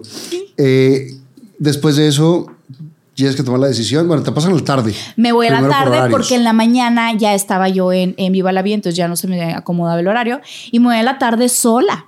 Y empiezo a extrañar muchísimo a Rudy, pero también para mí fue una chulada en donde empiezo a desarrollar más el, pues un personaje también en donde cuando yo tenía un ping-pong, pues de repente ya no lo tienes y estaba muy acostumbrada a Rudy. Y tienes que desarrollar otros sentidos y otras cosas. O lo haces o lo haces. Y mejor escuela no pude haber tenido que el haber estado sola en, en- en- en las tardes. Pero al mismo tiempo que me voy a la tarde, empiezo a hacer radio desde mi casa. Porque era Por la pandemia. pandemia. Y ahí es en cuanto empieza todo el, el cotorreo, porque tengo a mi tiaguito en donde pues decía, aquí está mi mamá en la casa, pero como, ¿por qué no me está prestando atención? Entonces, él, esas dos horas que yo estaba en radio, muchas personas pueden decir, ay, son dos horas, o sea, pero eran dos horas muy Dos intensas. horas con, con el niño de qué edad. Donde te- eh, tenía Un año. un año y medio Está cañón.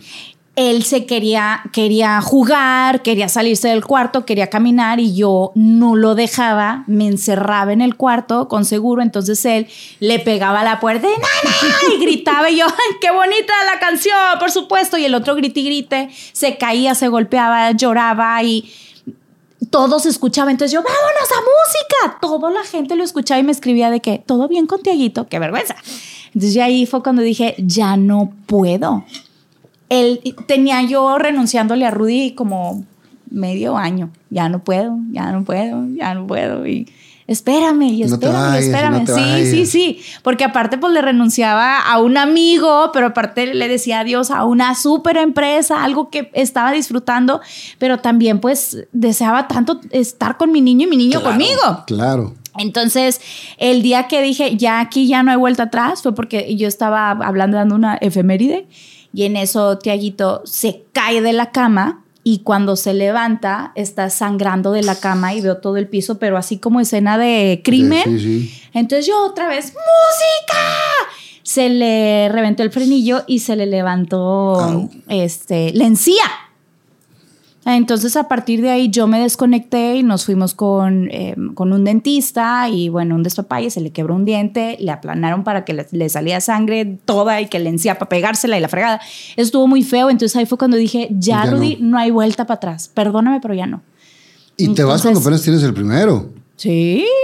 Con dos hubiera sido imposible. Menos. Y también por eso le decía, de tenemos la intención de tener otro baby. O sea, le decía, es una muerte anunciada. En algún momento Sí, ya va a ser un no- hecho. Sí. ¿Para qué postergar lo que Sí, no pero sí me fui con una patita adentro todavía porque disfrutaba mucho hacer radio. Eh, y eres una afortunada de vivir de lo que te gusta. Sí. Y eso, y eso no cualquiera lo, lo puede hacer. Sí, caray. Muchas personas que, que están en el medio tienen que tener un trabajo extra o otra cosa diferente y tú eh, desde muy chiquita vives de lo que te gusta y te apasiona. Sí, sí. Y eso está bien chido. Ese es un, de verdad que sí es una bendición. ¿Cómo te enteras del segundo embarazo? ¿Cómo me enteré del segundo embarazo? Ah, le digo a Augu, oye, este, ¿qué onda? Ah, porque él me decía, o nos casamos ya o eh, tenemos el segundo baby. Le dije, no, pues mejor le damos al segundo baby. Dije, porque si en una de esas eh, preparamos todo para casarnos y, Y pega el chicle, dije, voy a ir embarazada a la boda y ¿qué va a decir la gente? ¡Ah! ¿Qué van no nos vayan a juzgar. Entonces dice, no, pues sí, sí es cierto. O sea, pues nos casamos después. Yo no tengo prisa y tú, yo tampoco, porque decimos, más compromiso que el formar una familia no existe. O sea, ya decidimos tener hijos, decidimos estar juntos. Ya ese es el compromiso top, ¿no? Así lo sentimos. Totalmente. Eh, me- te- te va, cuando, cuando yo me voy a multimedios A en el 98, Ujú. yo tengo una junta con el señor González. Ajá. Con el señor González. Y cuando nos arreglamos y demás, digo, ¿y dónde firmo? Me dijo, usted me da la mano. Eh, la palabra la tienen los hombres, los papeles los escriben los abogados. Entonces, eh, lo que, si estás o no estás documentada o, o documentada, es lo de menos si tiene Sí. el compromiso. Sí, sí, si no, simplemente se firma y se acabó. Sí, sí, es cierto. Sí lo tenemos que hacer, digo, por los sí, por los niños y por obviamente. seguridad y por, por Sí, mira, desde que nació Tiaguito, sí no dijimos, lo tenemos que hacer. No, pero es por mero eh, protocolo, no sé cómo No, decirlo. Por, no. por la- por cumplir con las leyes para que se puedan, si en caso de que falten ustedes, estén cubiertos. bla, es bla, que bla. estén cubiertos los nenes. Y entre ustedes también. También, sí, sí es cierto. Entonces, eh, pues fue de, pues la boda se hará después, buscamos tener otro baby. ¿Para cuándo? Entonces, pues no, pues lo más pronto posible, empezamos A a intentar. Empezamos a intentar a la primera pegó Don Corleone, mamma mía. Traía taladro. Traía taladro. ¡Mamma mía! Pues yo que me voy dando cuenta porque me empiezan a dar ascos y dije, no. Otra vez. Ya vamos a empezar. Y me empecé a sentir muy mal porque resulta que me desató gastritis mi huerco. Entonces, pues me hago la prueba y voy viendo positivo y dije, ahora sí, se lo voy a hacer de sorpresa. Ahora- Ah, porque para esto, todo es el, el cumpleaños de, de Augusto, es el culpable, porque es del 28 de noviembre. Y si le sumas nueve meses es 28 de agosto. Y Santiago es del 28 de agosto. Mira. Yo me quería ahorrar, el- yo me quería ahorrar el regalo y me salió más caro. Entonces, tres años después, este, pues vuelve a pegar. Y me acuerdo que Agu dijo, me encantó darme cuenta contigo, pero sí me hubiera gustado el tener la super sorpresa. Entonces dije, te lo callas momento. y le vas a hacer la sorpresa. Entonces yo me doy cuenta un 5 de enero y el 6 de enero ellos eh, festejan a la Befana. Ellos no tienen, ellos los italianos no tienen el Día de los Reyes Magos, tienen el Día de la Befana, que es una bruja buena, a la cual la historia es que los Reyes Magos fueron con ella para pedirle que le ayudaran a, a- a encontrar al niño Dios. Entonces la befana no les hizo caso, les cerró la puerta y se fueron. Ella le queda a cargo de conciencia, entonces todos los 6 de enero va y le entrega dulces a los niños esperando encontrarse al niño Dios. Es una historia muy bonita. Entonces, la befana, ellos es eh, mucha cultura como en el centro del país, eh, los Reyes Magos, que nosotros acá en el norte no tanto. Entonces dije, ah, ya lo sé. Usan la calceta para meter ahí los dulces. Entonces a Tiaguito le llega su befana, los dulces, y a Augu adentro le pongo la prueba. Ah. Entonces cuando empieza a sacar los dulces de que, ah, qué rico, y tiró a León la prueba y yo, mira esto, esto era lo importante, no las papitas, mamotas. cuando lo va viendo su reacción fue Oh. divina.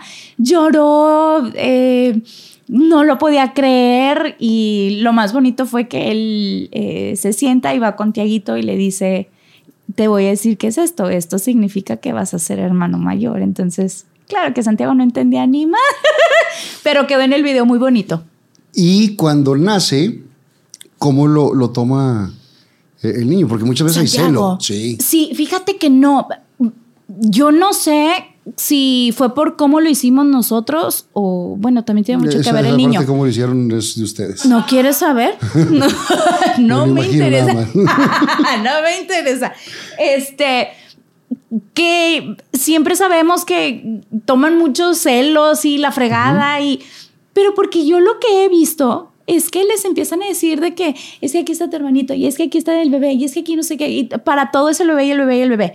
Los niños no tienen noción del tiempo, entonces si para nosotros nueve meses es demasiado, ahora imagínate para un niño le estás prolongando una agonía. Claro. Entonces Agua y yo no volvimos a hablar al respecto. Nomás No es- dices, estoy embaradita. Embara- Estoy, embarada. con- Me cayó pesado. Exacto. No, pero no, no escondiéndoselo, pero sí dije, hasta que ya se note el panzón, el panzón loco, ahí sí le vamos a explicar. Entonces yo creo que cuando cumplí ocho meses fue cuando ya le empecé a decir que mamá tenía una, una panza grande porque adentro había un bebé que después iba a estar afuera jugando con él y todo. Nace Emiliano y cuando Tiaguito va a conocerlo al hospital, lo primero que hizo fue que le dio besos y abrazos. Entonces dijimos, bien, Yes. lo hicimos bien. Hasta ahorita sigue siendo Emiliano, que es el chiquitín, sigue siendo la adoración de Santiago. Lo trata bien bonito. ¿Protector? Muy protector.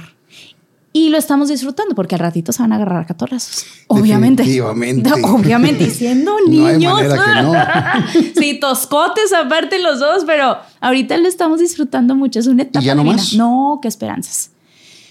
Ay, no, Fernando. ¿No congelaste siempre? No, no alcancé a. O sea- Y no necesitamos. No, no queremos. Me dicen mucho, ¿y la niña? Ay, ya. No, digo, yo no soy quien pues, ni para decir ni para preguntar. pero- yo nomás estoy diciendo que si quieres No, más. pero, pero por el hecho de que son dos hombres. Sí, claro. ¿Y para cuándo la niña? Pues no. O sea, Bueno, ¿para no. cuándo la boda? todo al revés, O sea, ¿verdad? Bueno, ¿para cuándo la boda? La boda tenemos que ahorrar porque estás invitado, no hay fecha, ni hay año, ni nada. Pero va a ser aquí o va a allá. ser allá. No, va a ser allá. No sé cuándo es, pero sí puedo. Pero estoy dentro. No sé cuándo es, pero sí puedo. Confírmame. sí, va a ser ahí, allá. Ponle ahí que ya estoy ahí. Va a ser allá. Sí, No. sí, fiestón loco. Nos Fiestón y Loki. Pon tú que así no se dice, pero allá Pero- vamos a hacer todo el, el pedo, no en loco. Que, que se armen grande. Ey.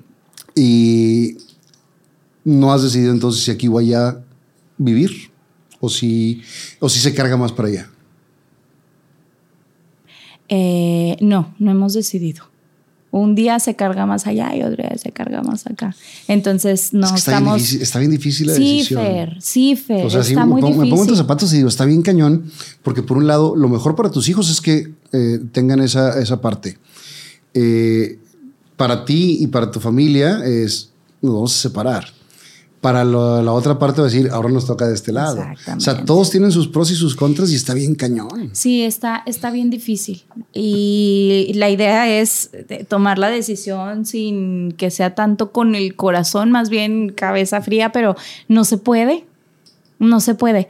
Y pues yo tan pegada a mi familia es a quienes, a los primeros que, le- a los primeros que les marco para pedir un consejo, pero aquí ¿Cómo?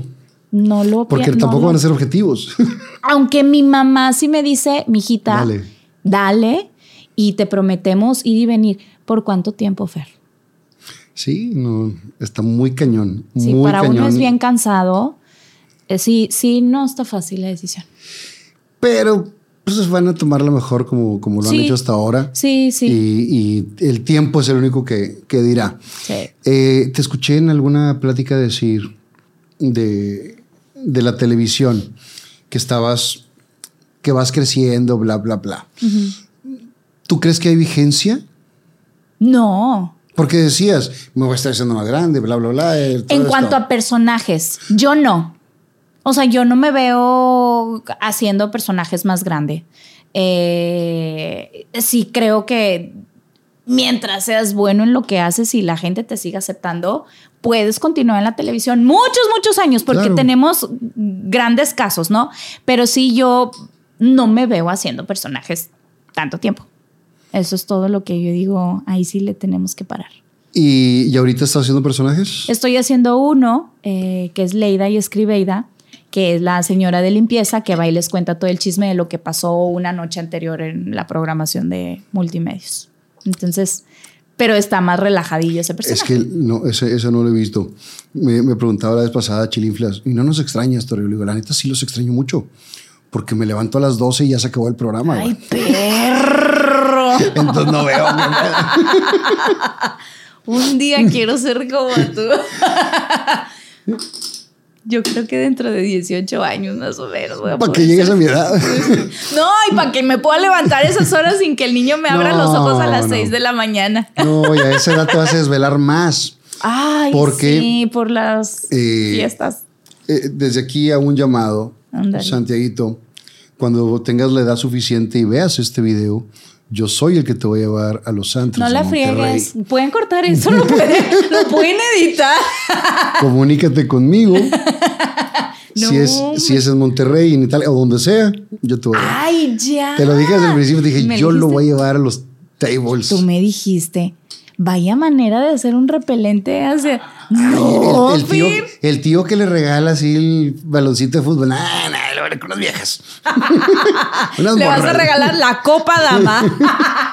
Copa dama, va por mi cuenta. Oye, pues qué barato te salió. ¿En cuánto anda ahorita la copa No, no dama? sé, no, tengo muchos años de no ir. Qué buena, qué buena respuesta. La verdad, tuya. tengo muchos años de no ir. Por eso, eh, así mejor, más tranquilo. Mm. Sí, ¿Qué, planes tienes así a, a corto, mediano plazo profesionalmente hablando? ¿Quieres Ninguno. regresar a radio? ¿No? Me encantaría, pero no lo haría porque soy muy celosa con el tiempo con mis niños. O sea, la tarde salgo de trabajar. Una disculpa. No, no, no. que esperanzas, te amo y te adoro y aquí estoy, y tú sabes, bien contenta, bien feliz. Eh, pero sí soy muy celosa con, con los fines de semana y con el tiempo. Quiero estar con ellos, quiero estar con Augu, me gusta disfrutarlos. Entonces, claro que hay necesidad de trabajar, obviamente, pero nos hemos ido adecuando para poder encontrar un balance. ¿Qué es lo más Que eso es lo que importante? buscando. Y, y es lo más difícil encontrarlo, porque muchas veces cuando te está yendo bien, te ofrecen otra cosa y sí, y sí, sí, sí, y te saturas. Se lo dijo hace poco a, a- a Burgos y a, y a Caro. Y le dije, por primera vez estás disfrutando tu vida. ¿Verdad que sí? Le dije a Oscar, le dije, y lo aprendiste de Caro. Sí. Lo viniste Sí, a aprender señor. de Caro, donde todas las vacaciones que no habías tenido en tu vida las estás tomando ahora con Pero ella. hasta ahorita tiene un balance en su... Claro, hasta Todo ahorita era le da trabajo. importancia a Sí, eso. señor. Y puede, le digo, y un evento más o un evento menos, eso no te va a hacer ni más rico ni más pobre. Sí. sí. Eh, y estás disfrutando lo que no hiciste toda tu vida de estar todo el tiempo jalando. Porque también llega un momento en cuando estás arrancando, lo que más quieres es jalar, que la gente te Totalmente, conozca, tener más totalmente. lana, tener más estabilidad, porque se tarda mucho en llegar el dinero y a veces no llega, Sí. pero se tarda mucho en, en poder tener todo esto. Y, y le digo a Oscar, está con madre y yo te veo bien feliz, pero sí es llegar a ese punto medio. Y entre más temprano lo conozcas, Mejor. más lo vas a disfrutar el resto de tu vida. Cambian las prioridades y Agu y yo venimos de diferentes familias en donde mi familia era de no tenemos en abundancia, pero estamos siempre con ustedes. Y Agu estuvieron siempre trabajando y es una herida que él tiene desde su infancia del conviví muy poco con ellos. Y corresponde a los dos romper los patrones y, no encontrar el punto mal. medio de Y no- ustedes, claro. Exacto. Pero ¿sabes qué? Lo agradezco porque los dos platicamos desde nuestras perspectivas, que vivimos, eh, que venimos de diferentes dinámicas familiares. Entonces fue de qué fue lo chido, qué fue lo que no estuvo tan chido, qué podemos hacer nosotros en esta familia que estamos haciendo. Entonces, ahí vamos. Y, Ahí y que lo que tú viviste, eh, dices, pues yo lo, yo lo quiero así, y el otro dice, yo quiero lo otro, y, y encontrar el punto Sí. medio. Y ahí vamos, de verdad. Y lo, lo- creo que el- cualquier eh, pareja lo mejor es encontrar ese balance y negociar las cosas. Sí, porque el que yo le haya dicho adiós a radio, pues también le dije adiós a otra entrada. Y no es como que, claro, lo dejo y. No, vas a, que vas a o tener sea, que sacrificar Exactamente. cosas de nivel de vida. Exactamente, pero él me decía, ok, va a haber una entrada menos, pero estás haciendo lo que tú quieres. Tú quieres estar toda la tarde con los niños, va. Y vamos a adecuarnos y vamos a hacerle, vamos a moverle aquí y acá, pero si los niños no tienen a una mamá contenta, plena, y feliz, No, se- no. Entonces yo dije, quiero hacer esto, me apoya, sí, va. Entonces, te digo, soy muy celosa con, con esos horarios. En el trabajo estoy al 100 y en mi casa estoy al 100. Y mm, estoy disfrutando mucho la familia. Eso es lo más importante. Lo Sí. importante es ser feliz. Pues sí. Porque Conforme vas creciendo, vas entendiendo muchas cosas Sí. y eso es lo que vamos buscando. Entonces, creo que vamos en muy buen camino y me siento plena, nos sentimos plenos y los dos estamos enfocados en lo mismo. Entonces, qué padre que vamos por el mismo camino. definitivamente, ya me dices nomás cuándo es la boda para separar, para grabar unos programas por adelantado. Pero ya estás ahí, ya te viste. con toda la raza comiendo napolitanos. Chocorroles y pingüinos. Ti, tiri, tiri, Oye, tiri, tiri. ¡Oh, mío. Eh, en la comida, ¿cómo le hacen? Ay, cocina. ¿Y tu cocina italiano? Muy rico, sí. El hombre, métete a, a- a sus historiales de YouTube. No te asustas. Ves nomás que se metió a checar todo de comidas y cómo hace. Ay, nada, y las, las, las que están haciendo la comida encueradas, ¿no?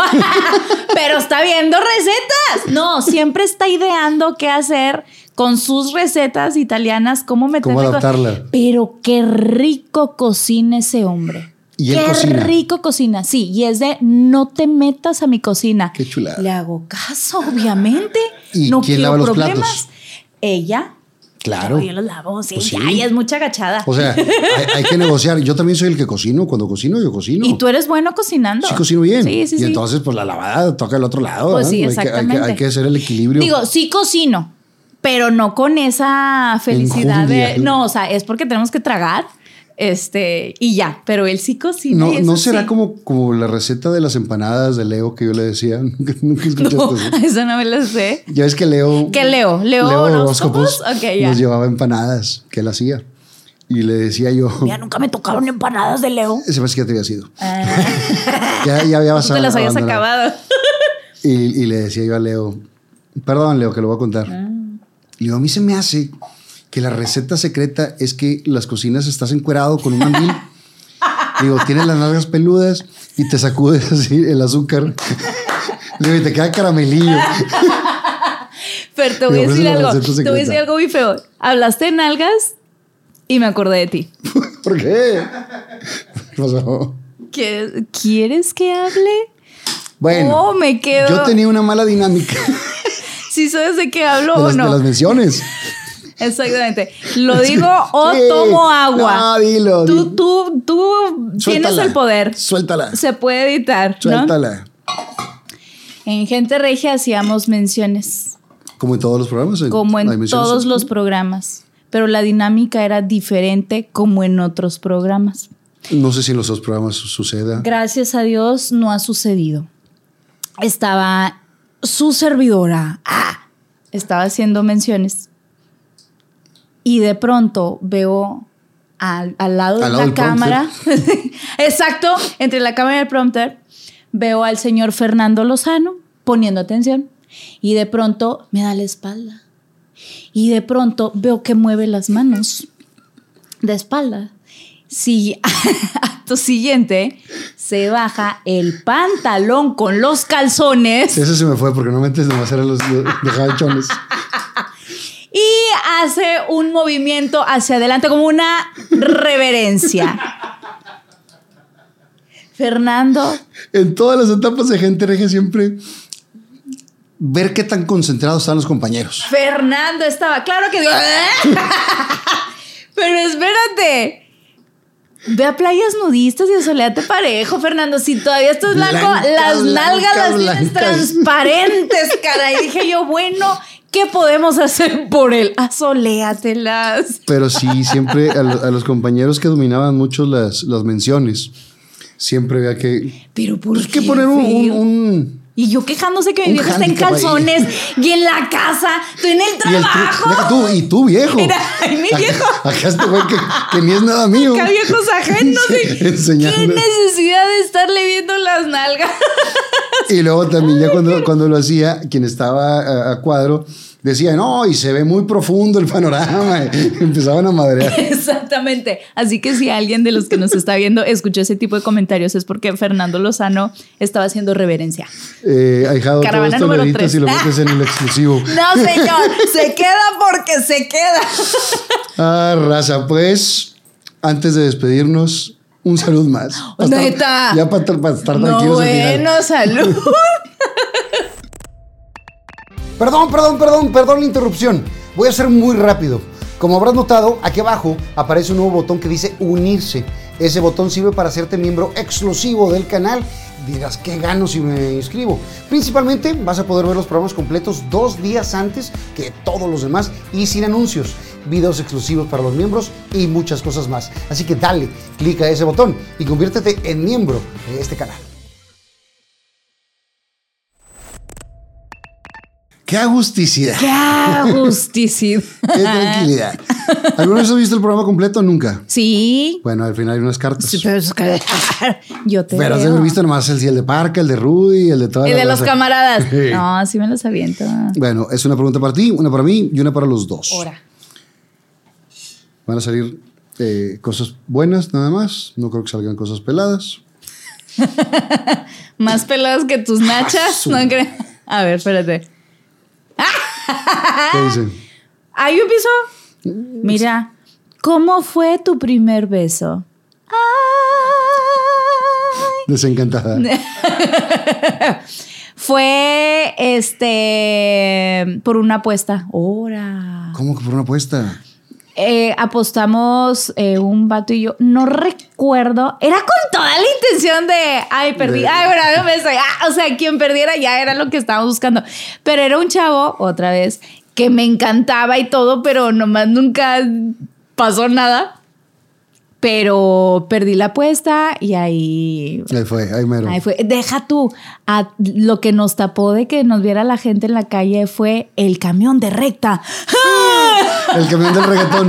Sí, bueno, no, no, no. No, eso ya fue más grande. No, porque por recta ahí somos vecinos. Entonces Ah, ahí cómo me- no. nos escondimos detrás del camión de recta. ¡Uh! de CC Tape, por Qué supuesto. chulada. Así bueno, fue. yo les voy a pasar un tip. Hay una que muy buena que dices: Te apuesto 50 pesos o 100 pesos, lo que, lo que quieras gastar, Ajá. a que te doy un beso en la boca sin tocarte los labios. Y van a decir: "Ah, Neta, te, te doy un beso en la boca sin tocarte los labios. Ok. Y entonces se lo das y dices: Perdí. Dice, Na- ¡Ah! Es buena, es. Tip. Exactamente. Mijito, no escuches nada. A ver cuál es la Ah, este no me gustó. ¿Con cuántas personas has tenido relaciones sexuales en toda tu vida? ¿Es en serio que a ti te toca esa pregunta? ¿Tienen tiempo?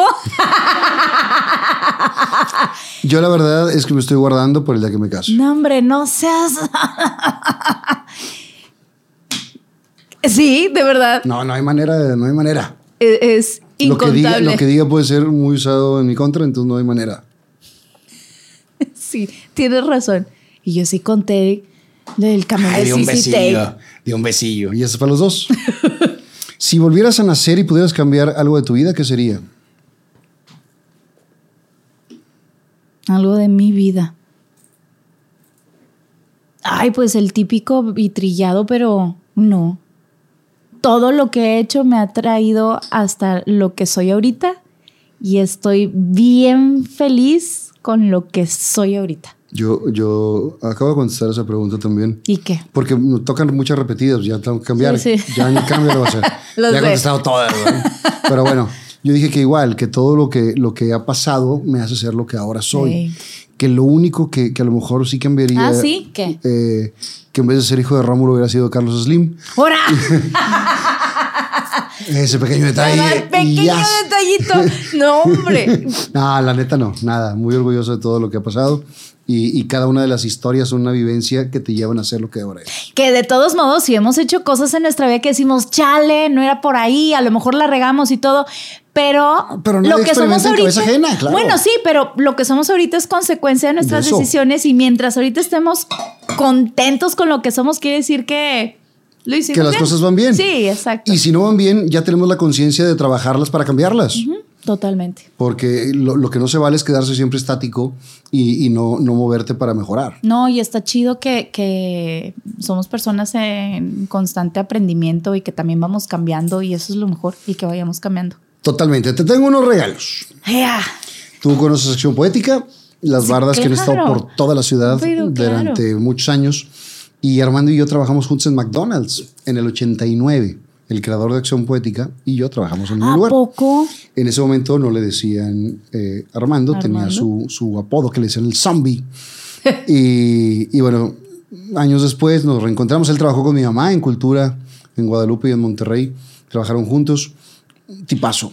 Mira, Y él le manda una bardita a cada uno de los invitados. qué emoción.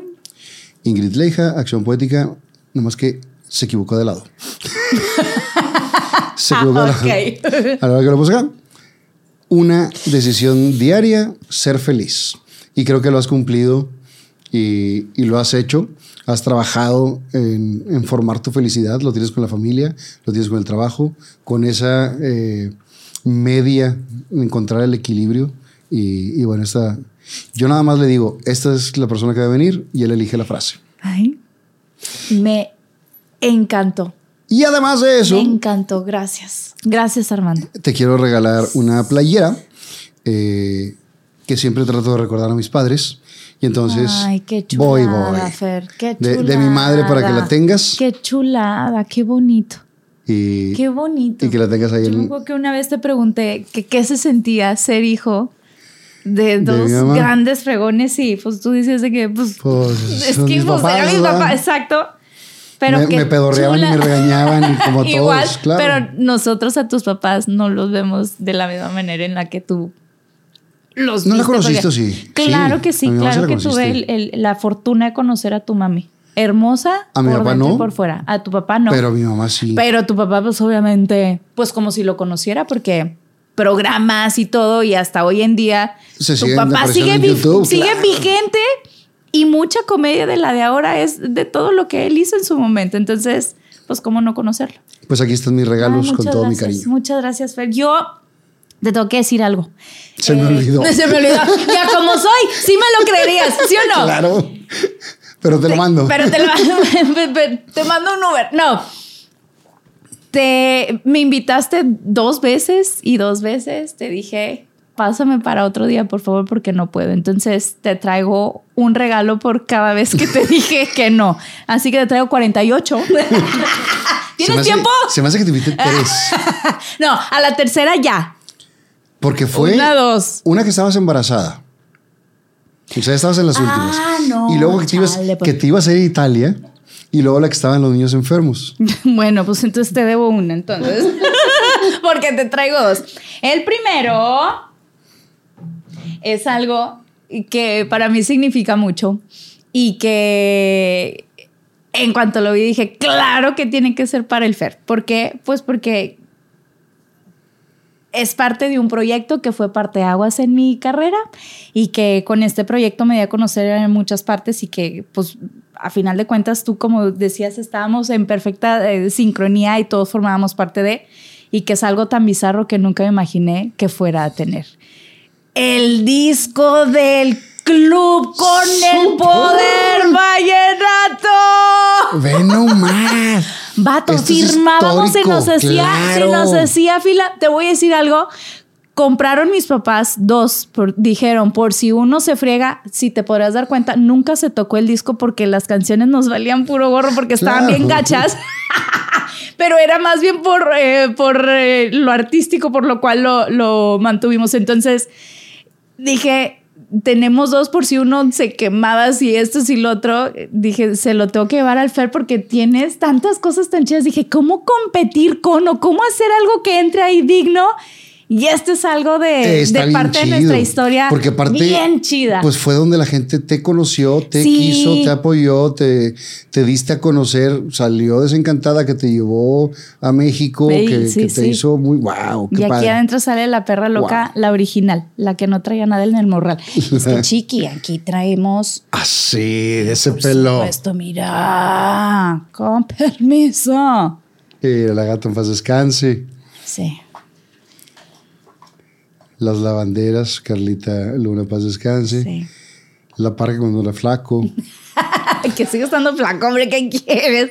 Ahora estamos flacos panzones. Sí, flaco- sí, exactamente. Campamocha. Eran nomás Burgos. Ya acá- Aquí apenas llevaba que seis, siete operaciones. No, ya, ya, sí, ya, ya tenía varias. La perra, Sí, la calle, de la que tanto estuvimos hablando. Y Maciel. Sí, ese, Que- la que verdad. esa boda de Maciel fue un trancazo también. Fue un trancazo. Muy cañón. Y también que las canciones, hasta cuando rentaban los karaokes, venían ahí el, Neta, el álbum del fue- club. fue un fenómeno el Claro, club. y las mañanitas se un cantaban. y todo. fenómeno. Y traigo otro regalo, ¿ok?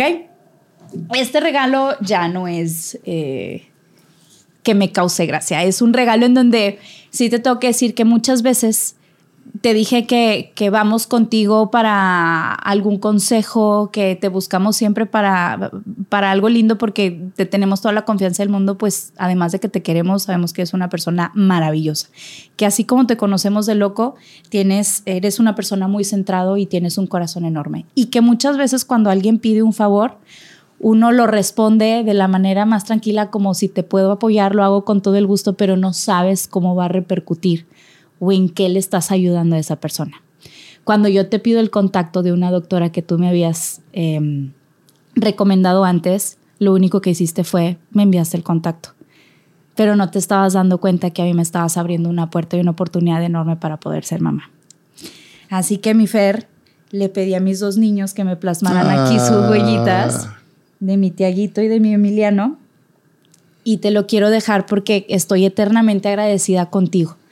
Te quiero mucho porque tú fuiste parte de ese proceso en donde también platiqué contigo de muchas cosas y de verdad te quiero, te admiro, te respeto y quería que también formaran parte de, de, pues de todos estos regalos, esto que, insisto, tú lo haces Es- por, por contestar un mensaje o por responder un favor, pero nunca sabes esos favores cómo pueden repercutir en las vidas de otras personas. Wow, pocas veces me, me- se me llenan los ojos de lágrimas, pero.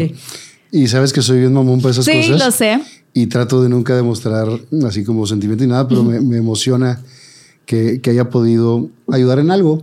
Y que como un comentario medio madreador de, de un momento, porque cuando, cuando te la presenté la primera vez, era un comentario medio madreador. En el sentido, si quieres un hijo, acá los hace, bla, Acá bla, bla. los hace, sí. sin saber si tú querías, no querías, si batallabas, si no batallabas, si, si qué. Simplemente fue un, un comentario.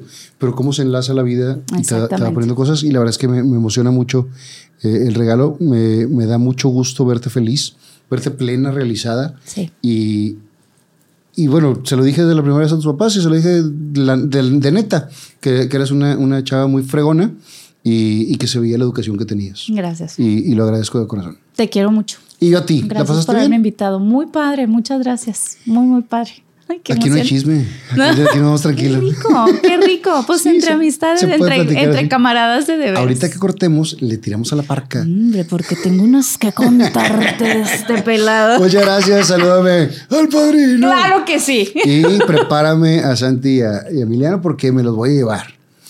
Se acabó. Se acabó. Sí.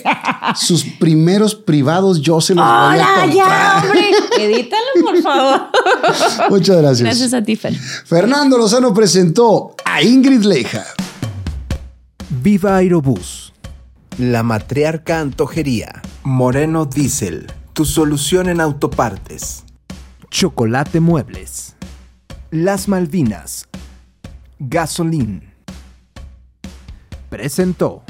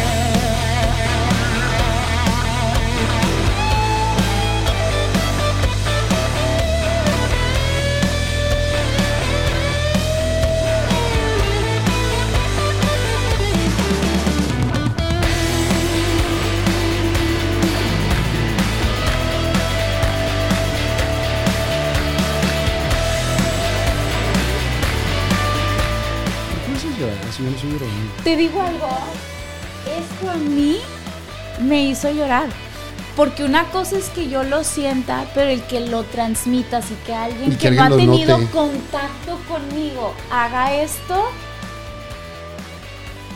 Y eso sí dije, chale, Ah, no, no, lo no. puedo dejar.